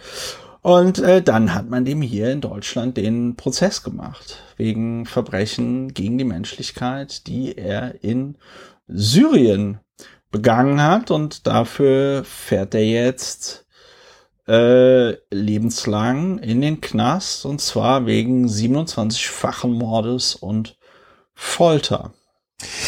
Ja, das sind ähm, Grunde genommen die zwei Mechanismen der Durchsetzung von äh, Völkerstrafrecht. Ähm, du hast gerade den die, die sogenannte indirekte Durchsetzung beschrieben. Das ist der Fall, in dem das Phänomen, bei dem äh, Völkerstrafrecht durch einzelstaatliche Gerichte äh, durchgesetzt wird. Und äh, dann gibt es äh, die direkte Durchsetzung von Völkerstrafrecht, bei der internationale Gerichte, wie eben der internationale Strafgerichtshof, äh, unmittelbar direkt das Völkerstrafrecht anwenden. Da gibt es im deutschen Recht das sogenannte Weltrechtsprinzip, wonach bestimmte Verbrechen, äh, Verbrechen gegen die Menschlichkeit insbesondere, wenn ich das richtig im Kopf habe, äh, unabhängig davon, von den, unabhängig von zwei Dingen, in Deutschland ähm, äh, bestraft werden können.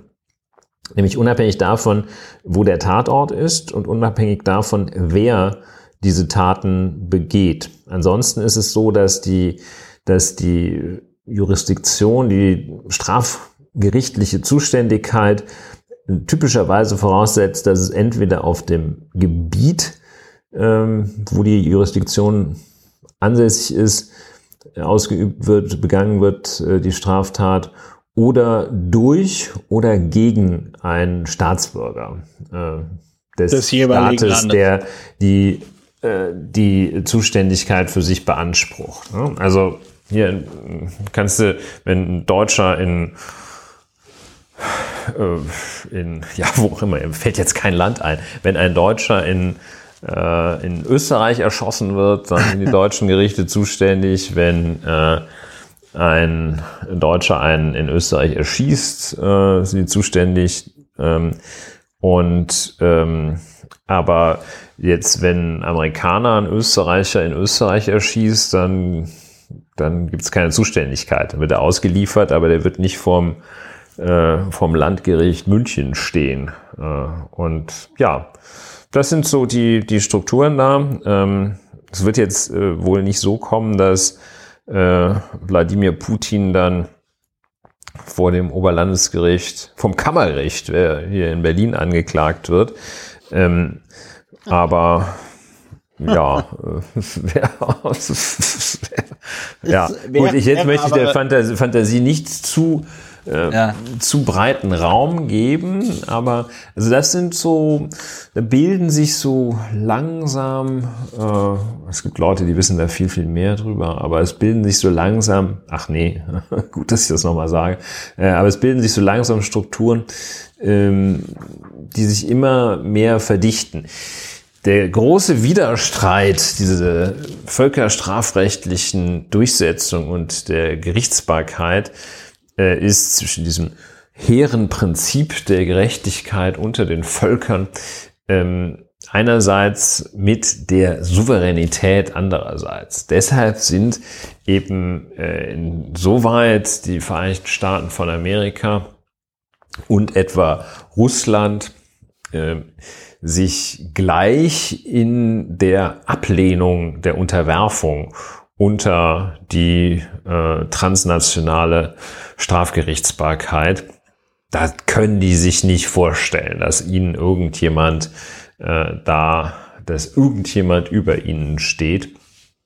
Das ist äh, ein Graus solchen Superpowers. Deutschen haben das natürlich ja. äh, äh, nee, mit natürlich dabei. nicht, sind mit dabei wie überhaupt äh, die allermeisten Staaten. Äh, ganz interessant wäre, äh, gestern, gestern war es, ähm, apropos ja, die allermeisten Staaten, ja, ja, die Truppe, UNO, die, die, die Supertruppe der Staaten, die gegen die äh, Verurteilung, Verurteilung, also im untechnischen Sinne, äh, die Verurteilung Russlands ähm, gestimmt hat, durch die Generalversammlung der Vereinten Nationen gestimmt hat. Die Gruppe war also, okay, Russland, äh, bei aller Abneigung gegen das Handeln aktuell kann man das noch verstehen, dass sie dagegen ja, ja. gestimmt haben, muss man sagen. Okay, wer ist dafür, dass ich verurteilt werde? Ja, ich nicht. Ähm, und äh, aber dann auch so ein Staat äh, Nordkorea. Nordkorea. Eritrea. Eritrea, ja. Und ich glaube, das war's, ne? Nein, fünf, es waren fünf Länder. Ah. Äh, Russland, Nordkorea, Eritrea, äh, Syrien. Ah, Syrien, ja, richtig, richtig. Und ich, also ohne jetzt es genau zu wissen, aber ist, äh, das fünfte Land müsste Belarus gewesen sein. Ah, ja, ja, klar. Weil ähm, sicher, sicher. Belarus, Belarus ist ja als Juniorpartner an diesem Angriffskrieg beteiligt, ein ähm, ein Fakt, der doch, finde ich, etwas in der allgemeinen Berichterstattung über diese Katastrophe, die dort gerade stattfindet, untergeht. Aber äh, ja, es war sehr beeindruckend. 141 ja. Stimmen gegen Russland im Grunde genommen, also 141 Länder, die das verurteilt haben und aber dann auch ähm, ich glaub, 35, 30 Länder, ja. 30 Länder, die die sich enthalten haben, muss man fairerweise sagen. Darunter zum Beispiel auch die Volksrepublik China, wo ja heute die New York Times berichtet hatte, dass äh, irgendwie chinesische Beamte, russische Beamte darum gebeten hatten, man möge mit dem Einmarsch in die Ukraine doch bitte warten, bis die Olympischen Spiele vorbei sind, weil das käme ja irgendwie schlecht. Also auch, auch sehr, sehr unschön. Sehr unschön, was da. Ja. Was 35 Länder enthielten sich. Äh, China, okay. Der Iran hat sich auch enthalten. Äh, Dabei hat der Ahmadinejad, er hat gestern Abend noch so ein wirklich also so ein Tweet rausgehauen, wo man sich irgendwie so gefragt hat, okay, ja, was ist jetzt los? Er hat am 2. März, also gestern getwittert, The great nation of Ukraine, President Zelensky, your honorable and almost unrivaled resistance uncovered the satanic plots of enemies of mankind hm? Trust that the great nation of Iran is standing by you while admiring this heroic persistence. Das ist ja alles so richtig, aber hat er irgendwas nicht verstanden? ja, ich habe ich hab, ich hab, nicht ich hab irgendwie, ich hab irgendwie gedacht so, hm, also okay, interessant. Ja, äh, Mahmoud Ahmadinejad, der kleine Ausflug in die internationale äh, Ex-Präsidenten Politik oder so, wie man das nennen möchte.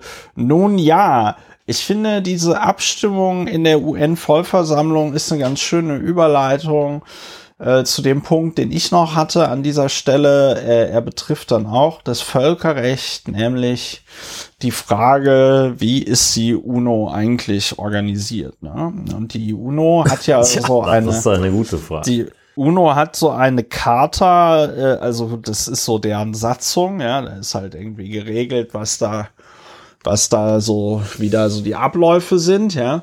Und äh, die ist, da hat der Vertreter der Ukraine im, in der UNO schon ganz gut äh, vorgelegt. Die ist äh, an manchen Stellen nicht so eindeutig, denn zum Beispiel wird da im Zusammenhang mit dem UNO-Sicherheitsrat noch von der Sowjetunion gesprochen. Und der äh, Botschafter der Ukraine äh, hat dann mal so die Frage aufgeworfen, ja, warum ist denn eigentlich Russland jetzt der rechtmäßige Erbe des Sitzes der Sowjetunion im UN-Sicherheitsrat. Ja, ähm, das ist allerdings ein, sage ich mal, Winkelzug, der jetzt, glaube ich, nicht besonders viel äh, ändern wird an der Situation, die wir jetzt gerade erleben. Aber was ich sehr interessant finde, und das wusste ich auch nicht, bis ich es dann also auf dem Kurznachrichtendienst Twitter gelesen habe. Es gibt ja diesen, es gibt ja den UN-Sicherheitsrat und der kann dann äh, Entscheidungen treffen darüber, dass äh, Blauhelme entsandt werden. Und dieser UN-Sicherheitsrat hat, äh, wenn mich nicht alles täuscht, fünf ständige Mitglieder, die USA, Russland, China, Großbritannien und Frankreich. Ähm, und jetzt ist es so, dass die einstimmig abstimmen müssen.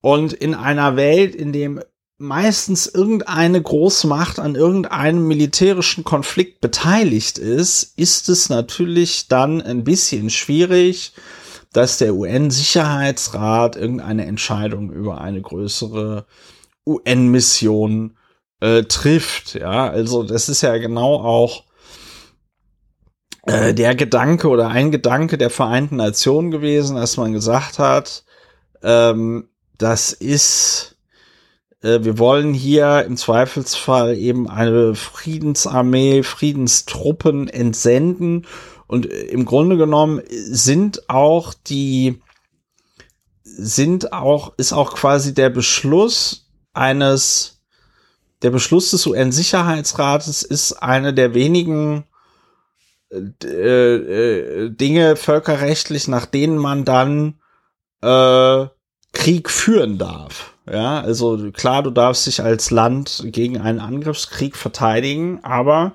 wenn die UNO dich losschickt und sagt, stellt den Frieden wieder her, auch mit Gewalt, ja, dann ist das äh, quasi die einer der Rechtfertigungsgründe, ja. Ist quasi die völkerrechtlich richtige Begründung, um dann Krieg führen äh, zu dürfen. So, und diese Einstimmigkeit, das wusste ich nicht. Äh, oder nicht die Einstimmigkeit, aber es gibt in der UN-Charta eine Regelung, nämlich im Artikel 27.3. Und da steht also drin, dass ein, ein Land, das eben an einem Konflikt teilnimmt, der im UN-Sicherheitsrat besprochen wird oder der Gegenstand einer Resolution im UN-Sicherheitsrat ist, ein solches Land shall abstain, also soll äh, fernbleiben, wobei ich glaube, shall abstain ist äh, im Englischen nochmal eine ist eine ist eine ja abstain ja ja gut abstain ist enthalten aber auch ja okay gut sorry ähm, soll sich also der Stimme enthalten und ich glaube aber, dass dieses shall in diesem juristischen Zusammenhang im Englischen eigentlich muss bedeutet. Ne? Also das ist jetzt nicht so gemeint mit ja, wäre schön, wenn und so, ja. Ähm, bedeutet, dass Russland eigentlich gar nicht mit abstimmen mm. dürfte. Ja, das gilt also einmal für ähm, Maßnahmen nach Kapitel 6, also die friedliche Beilegung von Streitigkeiten und nicht für Maßnahmen nach Kapitel 7. Und dann ist der Artikel 27 ansonsten noch äh, Beschlüsse nach Artikel 52 Absatz 3. Ähm,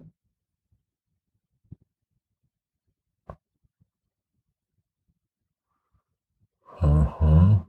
Ja, ich weiß nicht, ob die sich da hätten enthalten müssen. bei der gestrigen, oder war es gestern oder vorgestern jedenfalls, ähm, die friedliche Beilegung von Streitigkeiten, Parteien, ne, ne, ne, ne. Ah ja, doch, ja, das scheint, ja, das sieht so aus, als hätten die sich da eigentlich enthalten müssen. Aber ähm, ja, haben halt doch dagegen gestimmt, ne? sonst hätte es nur vier Gegenstimmen gegeben. Ja. Wenn die ja selbst nicht mal ist in der Lage, äh, nicht mal in der Lage, Artikel 27 der UN-Charta einzuhalten. Ja, und also äh, ob die jetzt, ob die, ob die Russen jetzt sich in der UN-Vollversammlung enthalten oder nicht, ist mir zumindest so ein bisschen egal. Hm. Aber bei okay. äh, so, sag ich mal, Beschlüsse, ja, stell, das schreibt sich Wladimir Wladimirovich direkt in sein kleines rotes Büchlein. Ähm, aber ich glaube, es ist irgendwie ersichtlich, dass das bei einer Frage, ob jetzt also so Friedenstruppen in die Ukraine entsendet werden, ähm, schon von außerordentlicher Wichtigkeit wäre, ob man diesen, ob man das jetzt ernst nimmt mit diesem Paragraphen 27 oder nicht. Und es gibt dafür dazu auch einen schönen Aufsatz. Ja, von, genau, es geht um den Sicherheit. Ja, ja, okay, jetzt bin ich einigermaßen orientiert, ja. Es, es, geht, es geht um niemand anderen als den guten Enrico Milano. Ich habe mir diesen Namen nicht ausgedacht. Enrico Milano ist Associate Professor of International Law, Law Department, University of Verona. Und so auch nicht verwandt, ich platze, wenn ich das nicht sage, auch nicht verwandt mit Enrique Palazzo. Er ist nicht, nicht verwandt mit Enrico Palazzo, ja, sondern Enrico Milano in Verona. Uh, the author wishes to thank Giulia Vernizzi for research assistance. Sehr wichtige so, Information. Sehr wichtige Information.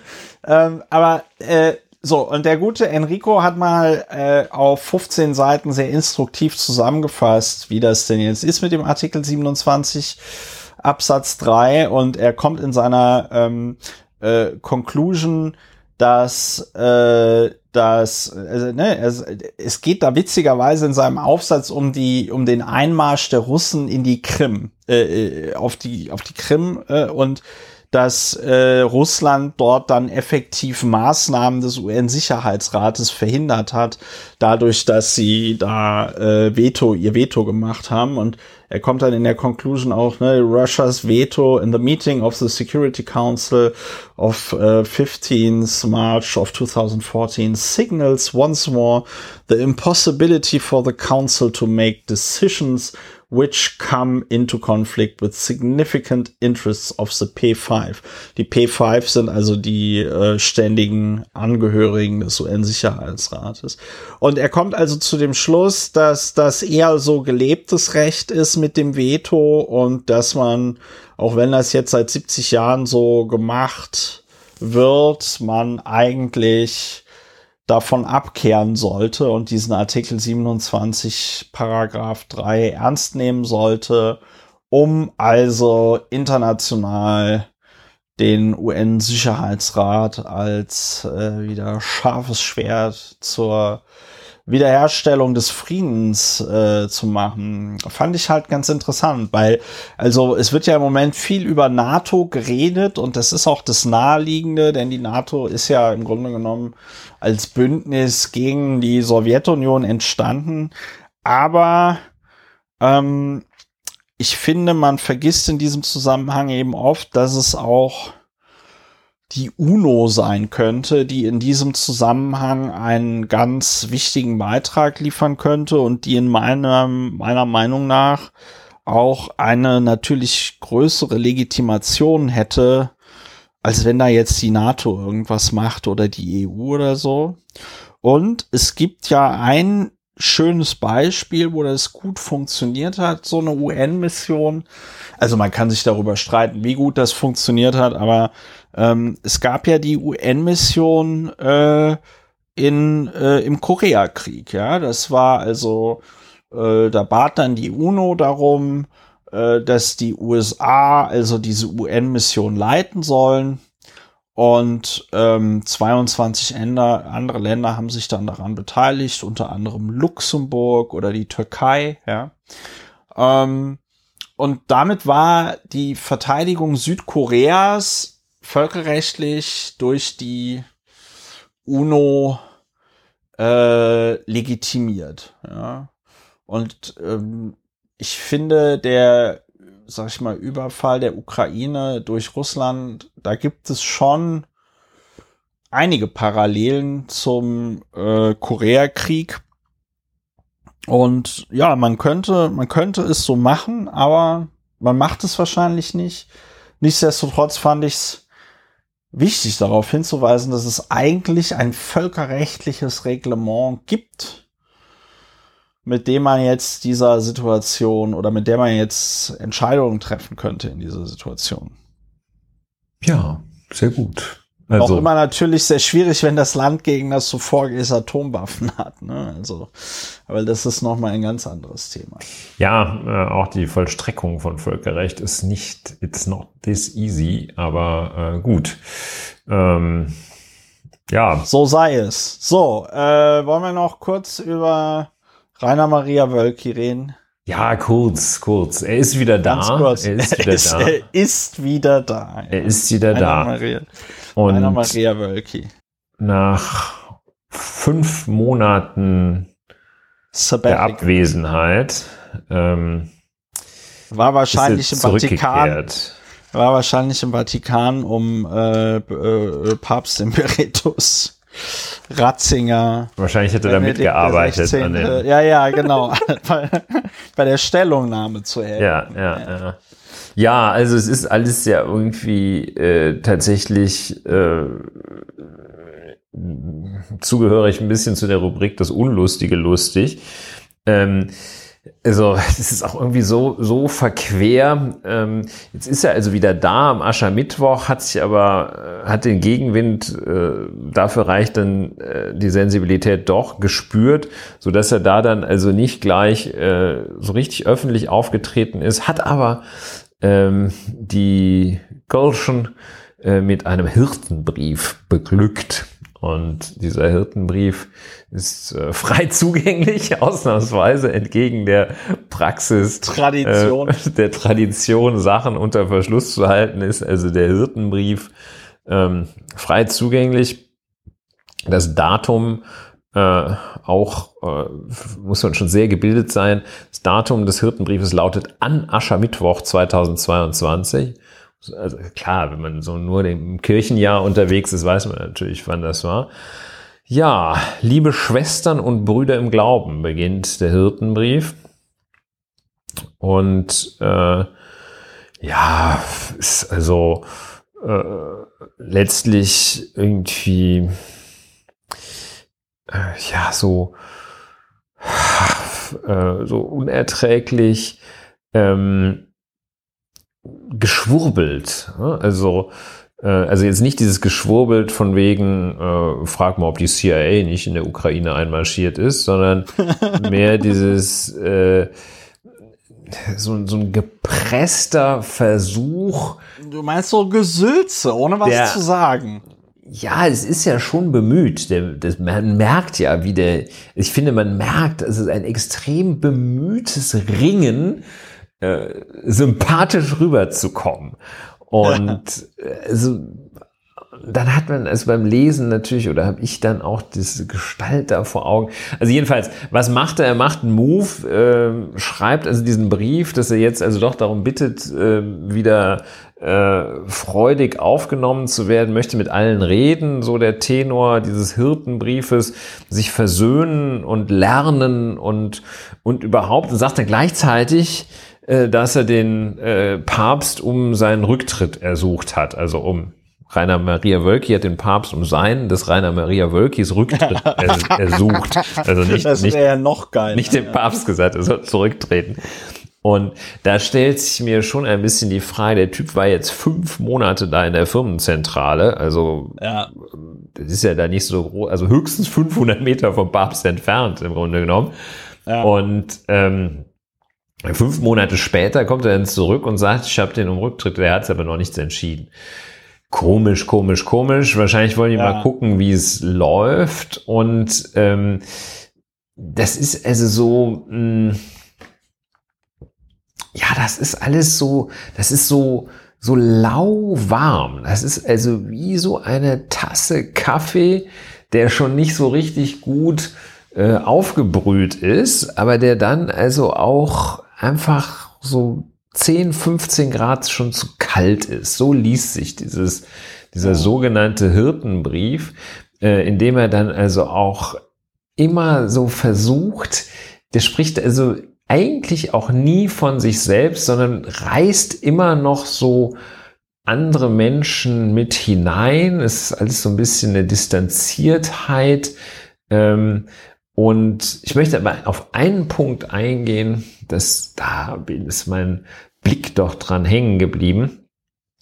Ähm, und da beschreibt er nämlich, was er gemacht hat in den vergangenen Monaten. Betend und arbeitend, mein Handeln und die Situation in diesem, unserem Erzbistum reflektiert und meditiert. Also die Situation meditiert oder meditiert, weiß man nicht.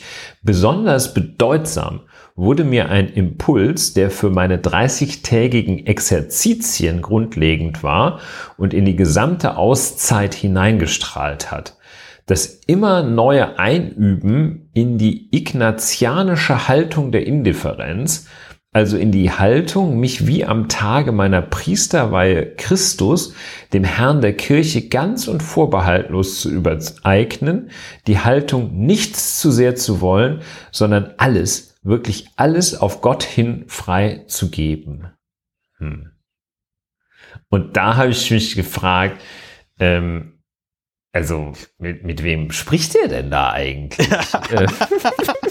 Also. Ich finde ich find, ich find hier, aber ich finde ja so ein, so ein anderer Absatz ist auch, ist auch, ich finde, das verbindet aber dann auch den Sensburg und den Wölki. Ja, die schreiben beides so komisches, unverständliches Zeug. Ne? Nein, aber äh, ich finde, ich finde sehr gut hier in diesem. Wir wissen ja alle, Rainer Maria Wölki ist ja auch der Meister der Non-Pology. Ne? Ja. So.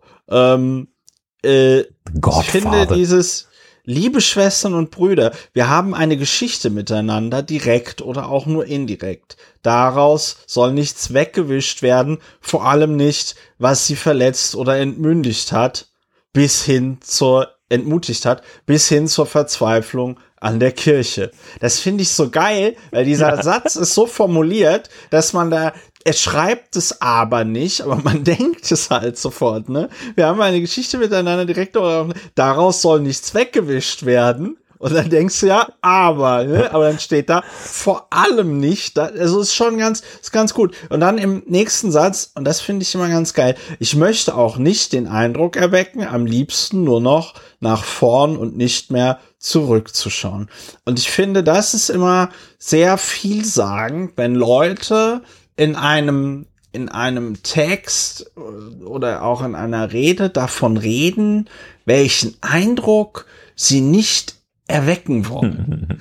weil das, weil die einfachste Möglichkeit, einen Eindruck nicht zu erwecken, ist sich halt eben nicht so zu verhalten. Also wenn du nicht den Eindruck erwecken möchtest, dass du ein ungehobelter Rüpel bist, der zu viel Alkohol trinkt, dann sei halt einfach kein ungehobelter Rüpel, der zu viel Alkohol trinkt. Das meinst, ist ganz wenn du dann Sternhagel einfach. voll sagst, ich möchte nicht den Eindruck ja, erwecken, genau, dass ich Sternhagel ja, voll will, ja, dann genau. äh, kommt das. Ist, wenn du dann aber auf einer Party stehst und dann irgendwie nach dem fünften Bier sagst, ich will ja nicht den Eindruck erwecken, dass ich zu viel Bier getrunken habe, ja, ähm, dann ist das, dann ist das echt schwierig. Und ich glaube, dass er diesen Satz noch nicht mal ähm, jetzt irgendwie bewusst so geschrieben hat, aber dass es ihn schon drängt, dass er sich quasi selber nicht so glaubt in dem, was er da schreibt. Und dann nochmal, ich möchte auch nicht den Eindruck erwecken, am liebsten nur noch nach vorn und nicht mehr zurückzuschauen. Ja. So, vielmehr liegt mir daran, miteinander Räume zu betreten und zu gestalten, also auch dieses Sprachbild, ja, miteinander Räume zu betreten und, ja, und zu gestalten. Will der da jetzt das Pfarrhaus neu streichen oder so, ja? In denen wir uns ehrlich begegnen, einander zuhören und in denen wir gemeinsam die Möglichkeiten ausloten, wie es in unserem Erzbistum, und das ist auch sehr interessant sprachlich, in Anführungszeichen hat er das gesetzt, gut Ja. weitergehen kann. Das ist ein sehr Ja. interessanter Punkt. Ja. Also, weil äh, ich meine, als, als äh, Geisteswissenschaftler kriege ich bei solchen Anführungszeichen ja eh äh, einen Föhn, weil ich sage Anführungszeichen nur bei direkten Zitaten, ja. Im allgemeinen Sprachgebrauch kommt man nicht umhin, dass es halt irgendwie so verwendet wird als, ähm, ja, wie sagt man das? So als äh, ja, Ja, eher es ist- so. Man, man kann sie als Kennzeichnung von Umgangssprache. Ne? Ja, ja, ja. Ich, ne? Also, so. Wie ist Ich sag mal, das geht mir am Arsch so, vorbei. Da kannst du natürlich dann. Ja, ja. So, aber wa- warum setzt ihr das gut denn dann Ja, in Anführungsstrichen? das ist eine Weil sehr es soll gute ja, Frage. es soll ja gut weitergehen, aber ähm, also ich meine, das ist ja, das ist ja ein Zeichen davon, dass er da in seinem Rumlavieren überhaupt nicht die Worte gefunden hat, um zu beschreiben, was er da eigentlich sagen möchte. Ja. Weil er sagt ja, wie es in unserem Erzbistum gut weitergehen kann. Und nochmal, dieses Sprachbild, das ist total äh, schräg. Also da ist, ich sag mal, das gibt sich nicht viel, wenn man sich, wenn man das jetzt mit äh, Dingen vergleicht, die zum Beispiel Lothar Matthäus gesagt hat oder so, ja. Vielmehr liegt mir daran, miteinander Räume zu betreten und zu gestalten, in denen wir uns ehrlich begegnen. Eine, das finde ich auch eine geile Einschränkung, das mit dem ehrlich begegnen. Es würde ja auch reichen, wenn man schreibt, in denen wir uns begegnen, ja. Aber nein, es geht darum, ehrlich zu begegnen, was ja schon mal direkt irgendwie so eine Unterstellung ist, ja. Aber okay, geschissen. Begegnen, einander zuhören und in denen wir gemeinsam Möglichkeiten ausloten, wie, also er möchte gemeinsam Räume betreten, in denen man miteinander Räume betreten, in denen dann ma- man gemeinsam die Möglichkeiten auslotet, wie es in unserem Erzbistum gut in Anführungsstrichen weitergehen kann. Ja, also sagen wir mal so, eine sehr, sehr entwaffnende Frage wäre, weil Rückfrage wäre, was meinst du denn damit? Was meinst du denn Was jetzt du denn damit? damit? Was, was, also, Und also es gibt auch noch einen, ähm, äh, also zum einen äh, muss man, kann man auch feststellen, nachdem er dieses Gut, äh, also äh, gut weitergehen kann, keine Ahnung, Ja. was, was der, was, was jetzt also bei gut irgendwie Relativierungs- oder Zitierungs- oder wie auch immer würdig ist, dass man es in Anführungsstriche setzt, dann beschreibt er im nächsten Absatz, ähm, dass er jetzt fünf Monate weg war. Ich habe viel nachzuholen. Ähm, das, Ort, das Leben vor Ort ist ja äh, jetzt äh, intensiv weitergegangen, als ich nicht da war. Und dann sagte, das möchte und muss ich erst einmal in Anführungsstrichen aufholen. Hm. Weiß man jetzt auch nicht, was, was der irgendwie, wieso er das, das Wort aufholen für relativierungsbedürftig hält. Aber dann habe ich noch einen, ähm, noch einen, noch einen Lieblingssatz. ja. ähm, das ist äh, auf der zweiten Seite und da äh, demaskiert er sich so ein bisschen selber. Da kommt wieder der, der The Real Wölki kommt wieder durch, äh, wo er sagt, nee, nee, also ich bin's, also eigentlich war, bin ich hier nicht der Böse. Ihr seid diejenigen, die hier Oh ja, oh, oh, Äh, okay, wel- welche Stelle ihr seid diejenigen, die mich hier böse behandeln. Und da sagt er nämlich, ähm, schildert er, ähm, was er weiter, was er gemacht hat. Und sagt dann in diesen fünf Monaten, die er also offenbar dabei trockenem Brot und Wasser verbracht hat, es war vor allem eine Zeit der Nähe mit Jesus und in meinem Sozialeinsatz nach den Exerzitien mit ganz unterschiedlichen Menschen, und jetzt kommt's, bei denen ich nicht in einer Schublade steckte. Also bei. Leuten, die, die mich so genommen haben, wie ich bin und nicht so wie ihr, ihr Das ist, das miesen. Schubladenstecker.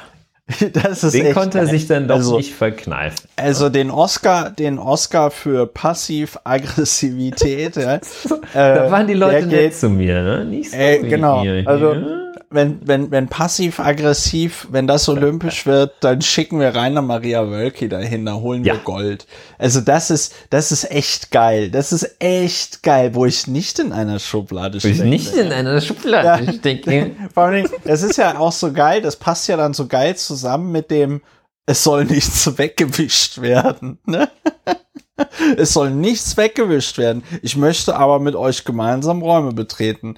Ja, also das ist schon, das ist schon alles sehr spitz, finde ich. Ich glaube auch, und was ich, was ich auch ganz gut finde, ist, was ich auch ganz gut finde, ist ja dieses, äh, dass er dann in einem nächsten Absatz dann so in dem vorletzten Absatz, bevor er dann noch so ein Gebet reinballert, schreibt er, so wird es für mich ein eher stiller Beginn sein. Punkt. So, wenn du Rainer Maria Wölki googelst, ja, Schlagzeilen, dann ist das Internet halt voll damit. Kardinal Wölki, äh, äh, so begründet Kölner Kardinal seinen Rückzug. Wortlaut, Kardinal Wölki sendet einen Hirtenbrief an die Gläubigen. Ja, also das ist schon irgendwie äh, Wölkis Rückkehr, Kirchenkrise und kein Ende in Sicht, schreibt die Tagesschau. Ähm, das äh, Bild macht eine Eilmeldung, dass er die, dass er seinen Rücktritt anbietet und so. Das finde ich, so wird es für mich ein eher stiller Beginn sein. Ja? dieser eher, dieser eher stille, dieser eher stille Beginn. Ich habe mal jetzt den Text reinkopiert in so eine Pages-Datei, damit ich sehen kann, wie viele Zeichen mit Leerzeichen dieser Hirtenbrief hat.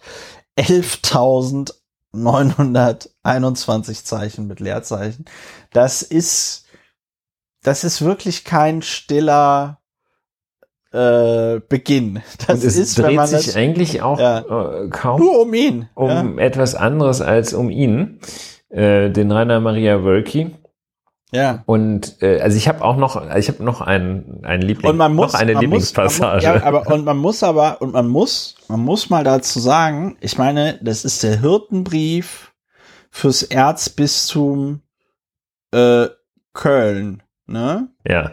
Und ähm, den Brief hat er gestern veröffentlicht. Und man, wenn man das mit dem Katholizismus und dem ganzen Krempel ernst nimmt, dann ist er ja auch der oberste Seelsorger im Erzbistum Köln. Und es geht in diesem Hirtenbrief, wie wir jetzt festgestellt haben, in 50 Absätzen, also es sind tatsächlich eins, zwei, drei, also es sind so ungefähr so zehn Absätze, ja, zehn Absätze, die wiederum alle so fünf Sätze haben, geht es immer um ihn und äh, Leute, die ihn in Schubladen gesteckt haben und dass er nichts wegwischen, wegwischen möchte, aber sich in Räumen treffen. Und im ohne Spaß, ohne Spaß, als ob der, als ob der da, als ob der sich da selber irgendwie mit großem Kaliber nochmal selber ins Knie schießen wollte. Im aller, aller, aller, allerletzten Satz erwähnt der die Ukraine. Ukraine, ja. ja. Das, das ist echt, aus ganzem Herzen wünsche ich Ihnen in den kommenden Wochen auf Ostern zu die, in den kommenden Wochen auf Ostern, das scheint irgendwie diese komische Katholikensprache zu sein. Aus ganzem Herzen wünsche ich Ihnen in den kommenden Wochen auf Ostern zu die Erfahrung des Gehaltenseins in Gottes Händen, trotz und in allem, was uns sorgt, worauf wir hoffen, worum wir bitten, in einer Zeit, die uns durch den Krieg und das Leid der Menschen in der Ukraine noch einmal vor ganz Zack, neuen letzter Herausforderungen Satz. zack. Also zehn Absätze. Abgeräumt. Er, er kommt, er kommt wieder. Er, er könnte ja auch einfach irgendwelche Gedanken. Ja, so liebe Leute, ich war jetzt fünf Monate weg und die Welt hat sich weitergedreht und was wir im Moment erleben, ist auch eine Herausforderung des Glaubens. Denn wie kann es einen Gott geben, wenn sowas Schlimmes wie in der Ukraine passiert? Aber denken wir an die Bergpredigt, bla bla bla bla bla. Ja, wäre ja alles, wäre ja, wäre ja alles möglich gewesen, aber in einer Situation, in der Russland einen Angriffskrieg gegen die Ukraine durchführt, Erzählt er von seinen Exerzitien, der Zivilisten, Mann, mit Zivilisten, Zivilisten mit Raketen beschießt, ja, in der größten, Köln ist doch die größte, das größte Erzbistum in, in Deutschland. Ich glaube sogar, in, ja, es ist jedenfalls ein es, wilder es ist, Superlativ, ja. Es ist auf jeden Fall jetzt nicht das Erzbistum Utzbach, ja, um dich da mal zu Zum zitieren. Beispiel Utzbach, ja. Es ist nicht das er ist Erzbistum nicht der Erzbischof, Erzbischof von so, Utzbach. In, in so einem, in so, an, in so einer Situation ja, labert der erstmal nur über sich, redet über, was er nach sein, was er für einen Sozialdienst nach seinen Exerzitien gemacht hat. Und dass die Leute da ja toll waren, weil sie ihn nicht in eine Schublade Ja, nicht so wie haben. ihr alle. Ja, und währenddessen fallen die Bomben auf die Ukraine und ganz am Ende fällt ihm ein, ja, Krieg ist schon auch schlimm. Ne? Der Herr Kardinal, der kann sich leider nicht kann, kann sie leider nicht empfangen. Der, der, der ist so busy, der muss sich um sich kümmern. Ähm. Also, du musst ja auch sehen. Muss noch seinen Hirtenbrief schreiben. Der Typ, ja. der, der Herr äh, Rainer Maria Kardinal ja. Wölki, der ist ja nun, äh, der ist ja nun mit einem ziemlichen Tritt äh, in, sein, in seine Auszeit buxiert worden.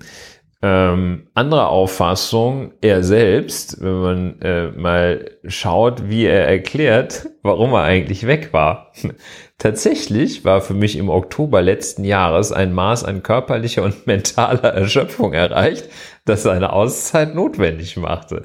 Nein, das war nicht, dass du dir das ausgesucht hast. Du bist ja. einfach echt, ja. echt in den Du bist suspendiert worden für fünf Monate. Ja, das ist aber auch, das ist aber auch echt geil. Es wird nicht also, wenige unter so, ihm geben, die sowas kennen. Ach so, ja, echt? Das ist, ja, das klar. ist echt so, das ist echt so dieses, weißt du, wenn der Wölki verheiratet wäre, wird er jetzt sagen, ähm, er zieht sich aus der aktiven Politik zurück, um sich um seine Familie zu kümmern. Ja, das ist so ungefähr äh, genau. das Äquivalent dazu. Ja, also ah, ich konnte, ich konnte einfach nicht mehr. Es war alles so anstrengend. Ja, also das, das ist, ist wirklich, äh, wir, wir können, glaube ich, beide können wir diesen Hirtenbrief zur Lektüre empfehlen. Ähm, ja, das ist, das ist ein ganz neues Genre. Das, das ist, ist also, äh, ich muss sagen, wie der sich da, also rumlavieren, hast du gesagt, rumeiern, äh, so als hätten irgendwie auch so, als hätten so zehn unterschiedliche Leute versucht, sich auf einen gemeinsamen Text zu einigen, der dann freundlich klingen soll. Also das ist wirklich, es ist, es ist, also es ist, ja, sind viele Worte, aber es bleibt wirklich ohne Worte und äh, es, es, ich finde, man hat auch nicht irgendwie eine, das, das erweckt kein, eigentlich überhaupt kein Gefühl, dass man sich, äh, also da überträgt sich keinerlei Gefühl, äh, das er wohl gehabt haben kann und das man jetzt hier spürt äh, aus seinen Zeilen heraus. Das, äh, also wie, ja. wie hat er sich denn jetzt gefühlt? Irgendwie missverstanden? Äh, also es bleibt völlig unklar. Ja, man versteht, ja, ja, man versteht überhaupt nicht, ja, was war denn das Problem? Wenn alles so tippitoppi ist, warum warst du denn dann jemals weg, ne? Also, ja, also das ist ganz was Fantastisches. Ich finde, ich finde auch wirklich sehr interessant. Ich finde auch sehr interessant, wie er das dann mit dem, mit dem, mit dem Angebot seines Rücktritts beschreibt, als Ausdruck dieser Haltung, das war das, was du vorhin beschrieben hast, dass er sich vollkommen quasi in die, in die Hände Gottes geben möchte. Ja, ja der wird das jetzt richten. Nichts zu sehr zu wollen. So, und dann als Ausdruck dieser Haltung innerer Freiheit habe ich dem Heiligen Vater meinen Dienst und mein Amt als Erzbischof von Köln zur Verfügung gestellt, so dass auch er frei ist zu entscheiden, was dem Wohl der Kirche von Köln am meisten dient. So. Ja, das ist ich auch finde, ich finde, das ist halt so absurd, weil äh, ich meine, wenn er wenn er dazu er, er hat ja dazu anscheinend eine Meinung, ne? Also weil sonst, wenn, wenn er jetzt der Mal, also ich, ich finde, ich finde das krass, also dass er da so auf den Papst irgendwie abzuschieben, wegzuschieben und irgendwie zu sagen, äh, ja, ja, nee, der soll das mal entscheiden. Ähm, weil wenn er der Meinung wäre, dass er gehen müsste, könnte er ja auch einfach zurücktreten. Da er nicht zurücktritt, ist er wohl der Meinung, dass er bleiben soll. Und was er jetzt perfiderweise macht, ist, er sagt, ja, ja, der Papst soll das entscheiden, damit er quasi in dem Moment, in dem der Papst sagt, ja, ja, der kann das ruhig weitermachen, dann auch noch so das Theresa Orlowski geprüft Siegel bekommt. Äh, ja, ja, der Papst wollte ja, dass ich hier bleibe. Ne? Ich bin ja hier auf Entscheidung des Heiligen Vaters. Ja, also, und ich, habe mich in die Hände Gottes begeben. Der hat es dann offenbar auch entschieden, der hat's gerichtet, dass ich der jetzt hier äh, weiterarbeite. Ey, wenn ich Papa Francesco wäre, dann würde ich den aber mal anrufen und sagen, also, bist du irgendwie mit dem Klammerbeutel geboren? Wer hat das denn geschrieben? Wer hat das denn geschrieben? Wer hat das denn geschrieben?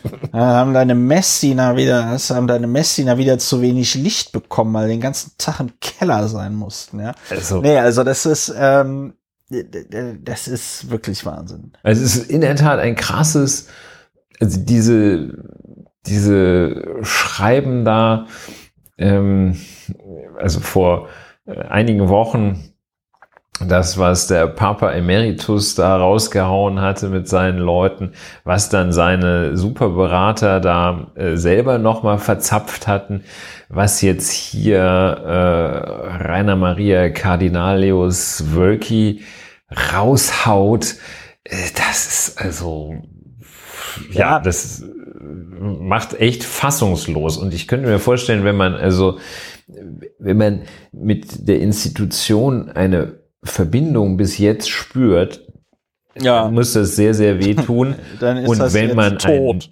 ein Missbrauchsopfer ist, Oh. ich glaube, dann, also ich glaube, das ist fast tödlich, sowas zu lesen. Also, Ja, das, Ja. das, ich, also, das da, ist ja, also ja, vor allem, Ding, vor allem Ding, dieser, dieser, ich hätte ja auch einfach mal den Absatz zu Ende lesen können, ne, mit dem, der, das ist schon, das ist schon super dreist, was er da macht.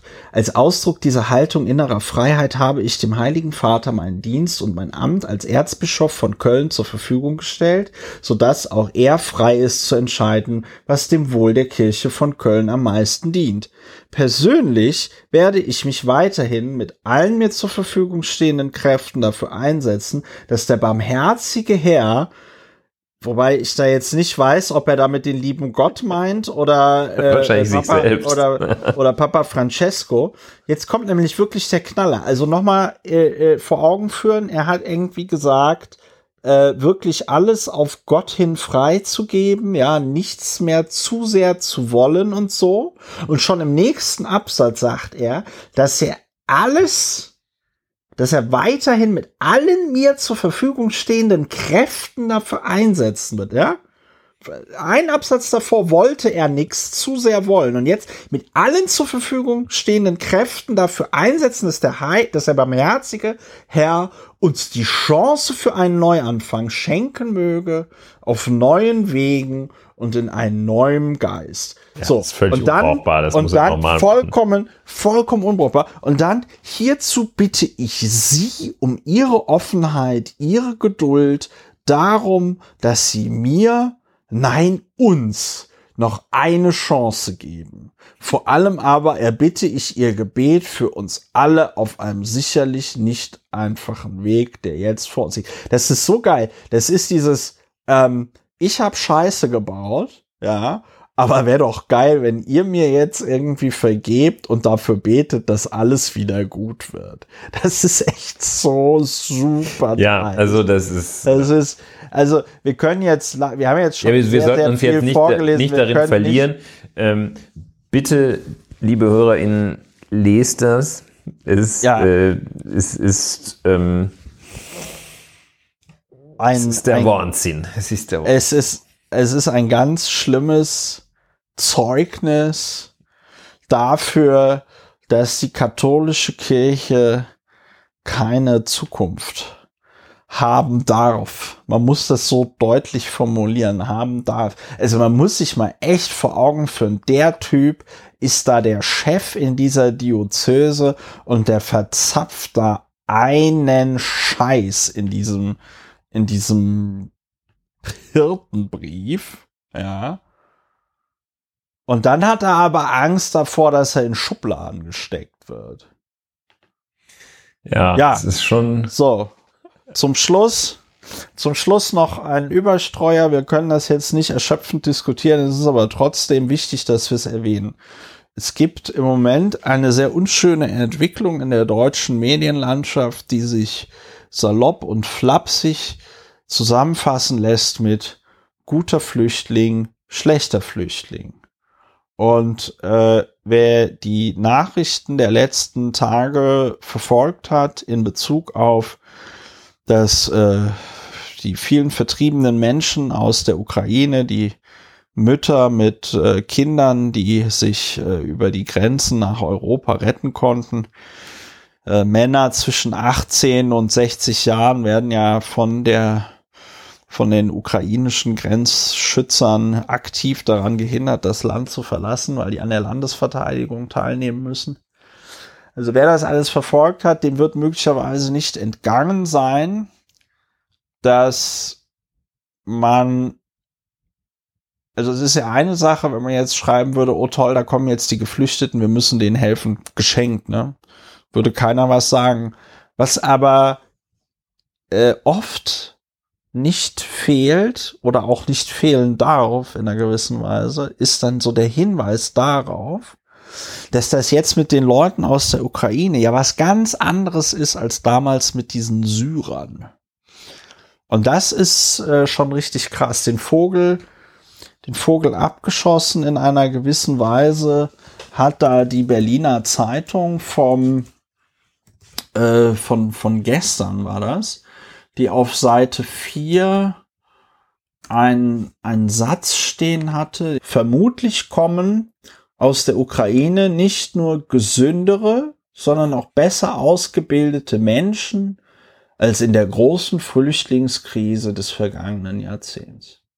Die große Flüchtlingskrise des vergangenen Jahrzehnts, da fängt es ja schon an, wo man sagen kann, also hat irgendjemand irgendwas davon mitgekriegt, dass 2015 eine Million Menschen nach Deutschland gekommen sind? Ich hab's nicht wirklich mitgekriegt. Also ich habe es dadurch mitgekriegt, dass ich mir mal die Schlange vom La Jesu angeguckt habe. Ja, die einzigen, die da tatsächlich eine Krise hatten, waren die Geflüchteten, äh, Ja. die nach den Strapazen der Flucht dann hier noch äh, teilweise äh, das Nacht noch sich eine Nacht irgendwo in einer Schlange um die Ohren schlagen mussten. Die Krise, ja, war Ja. andernorts. Ja, also Ja. wir wir verwahren uns wirklich mit allem, was wir haben ja, dagegen, das zu, zu differenzieren. Und äh, wenn man sich bei dem Gedanken erwischen sollte, äh, dass man dann mit allem, was man hat, wie Rainer Maria Wölki sagen Ja. würde, nein, aber wirklich mit allem, was man hat, dagegen angeht, wenn einem irgendwie mal die Pferde durchgehen und man meint, dass da so ein Ukrainer, der mit seinem, ein, das meine ich nicht abwertend, ein ukrainischer Geflüchteter, Flüchtender, mit äh, der mit dem Auto über Polen hierher kommt, dass der äh, besser sei als ein dunkelhaariger Syrer, der über die Balkanroute kommt. Wer sich bei dem Gedanken oder dem Gefühl erwischt, möge, und auch ich mache das so, dagegen mit allem, was möglich ist, angehen. Das geht so nicht. ja, also es ist, es ist, ähm, also vor allen Dingen, vor allen Dingen auch die, ähm, das mit dem Gesündere, das lässt mich irgendwie, das lässt mich nicht los. Das lässt mich wirklich nicht los. Vor allen Dingen, weil ich es auch so, ähm, also wie, wo- woher wollen die denn wissen, dass die da jetzt gesünder sind? Vor allen Dingen, was ist das für eine Kategorie? Das stell mir, ich stell mir da sofort so vor, kennst du so, ähm, waren das noch so diese, diese, diese äh, epischen antike Filme aus Italien, wo es dann immer auch eine Szene gibt, wo sie auf irgendeinem so einem Sklavenmarkt sind und man sich noch die Zähne vom Sklaven vorher anguckt. Ja, gesünder. Hm. Gesünder, also irgendwie, hm, okay. Gut, also liebe Leute, Das passt lehnen wir ab. auf. Das lehnen wir ab und ihr solltet es auch äh, ablehnen. Ja. äh, Lauer und Wena bietet hier mal wieder Orientierung ohne meinen Podcast-Partner in Crime vorher gefragt haben zu müssen, ohne ihn in eine Schublade stecken zu wollen, weiß ich, dass jetzt das Ende ist äh, von Lauer und Wena und ich möchte mit euch gemeinsam einen Raum betreten, in dem wir diese Folge gut beenden können. Ja, wir Das wünschen auch schöne Exerzitien. Ne? Also, Schöne Exerzitien. Ähm, das war die 118. Folge von Lauer und Wena, aufgenommen am 3.3.2022. Lauer und Wena, Deutschlands bester Podcast zur Umschulung von Chef-Virologe zum international anerkannten Junior Fellow Assistant Researcher in Residence für osteuropäische Sicherheitsarchitektur und Podcast zur Bewältigung der Gesamtsituation. Wenn euch das hier gefallen hat, dann überlegt euch doch einfach mal diesen Podcast zu unterstützen. Ich würde mich sehr freuen. Empfehlt uns weiter, bleibt gesund, habt eine gute Woche. Schaltet auch mal zwischendurch das Internet und die Nachrichten aus, um mal einfach zu entspannen. Macht mal irgendwas, was euch Spaß macht und auf andere Gedanken bringt. Und dann hören wir uns hoffentlich bald wieder bei Lauer und Wena. Macht es gut. Tschüss. Tschüss.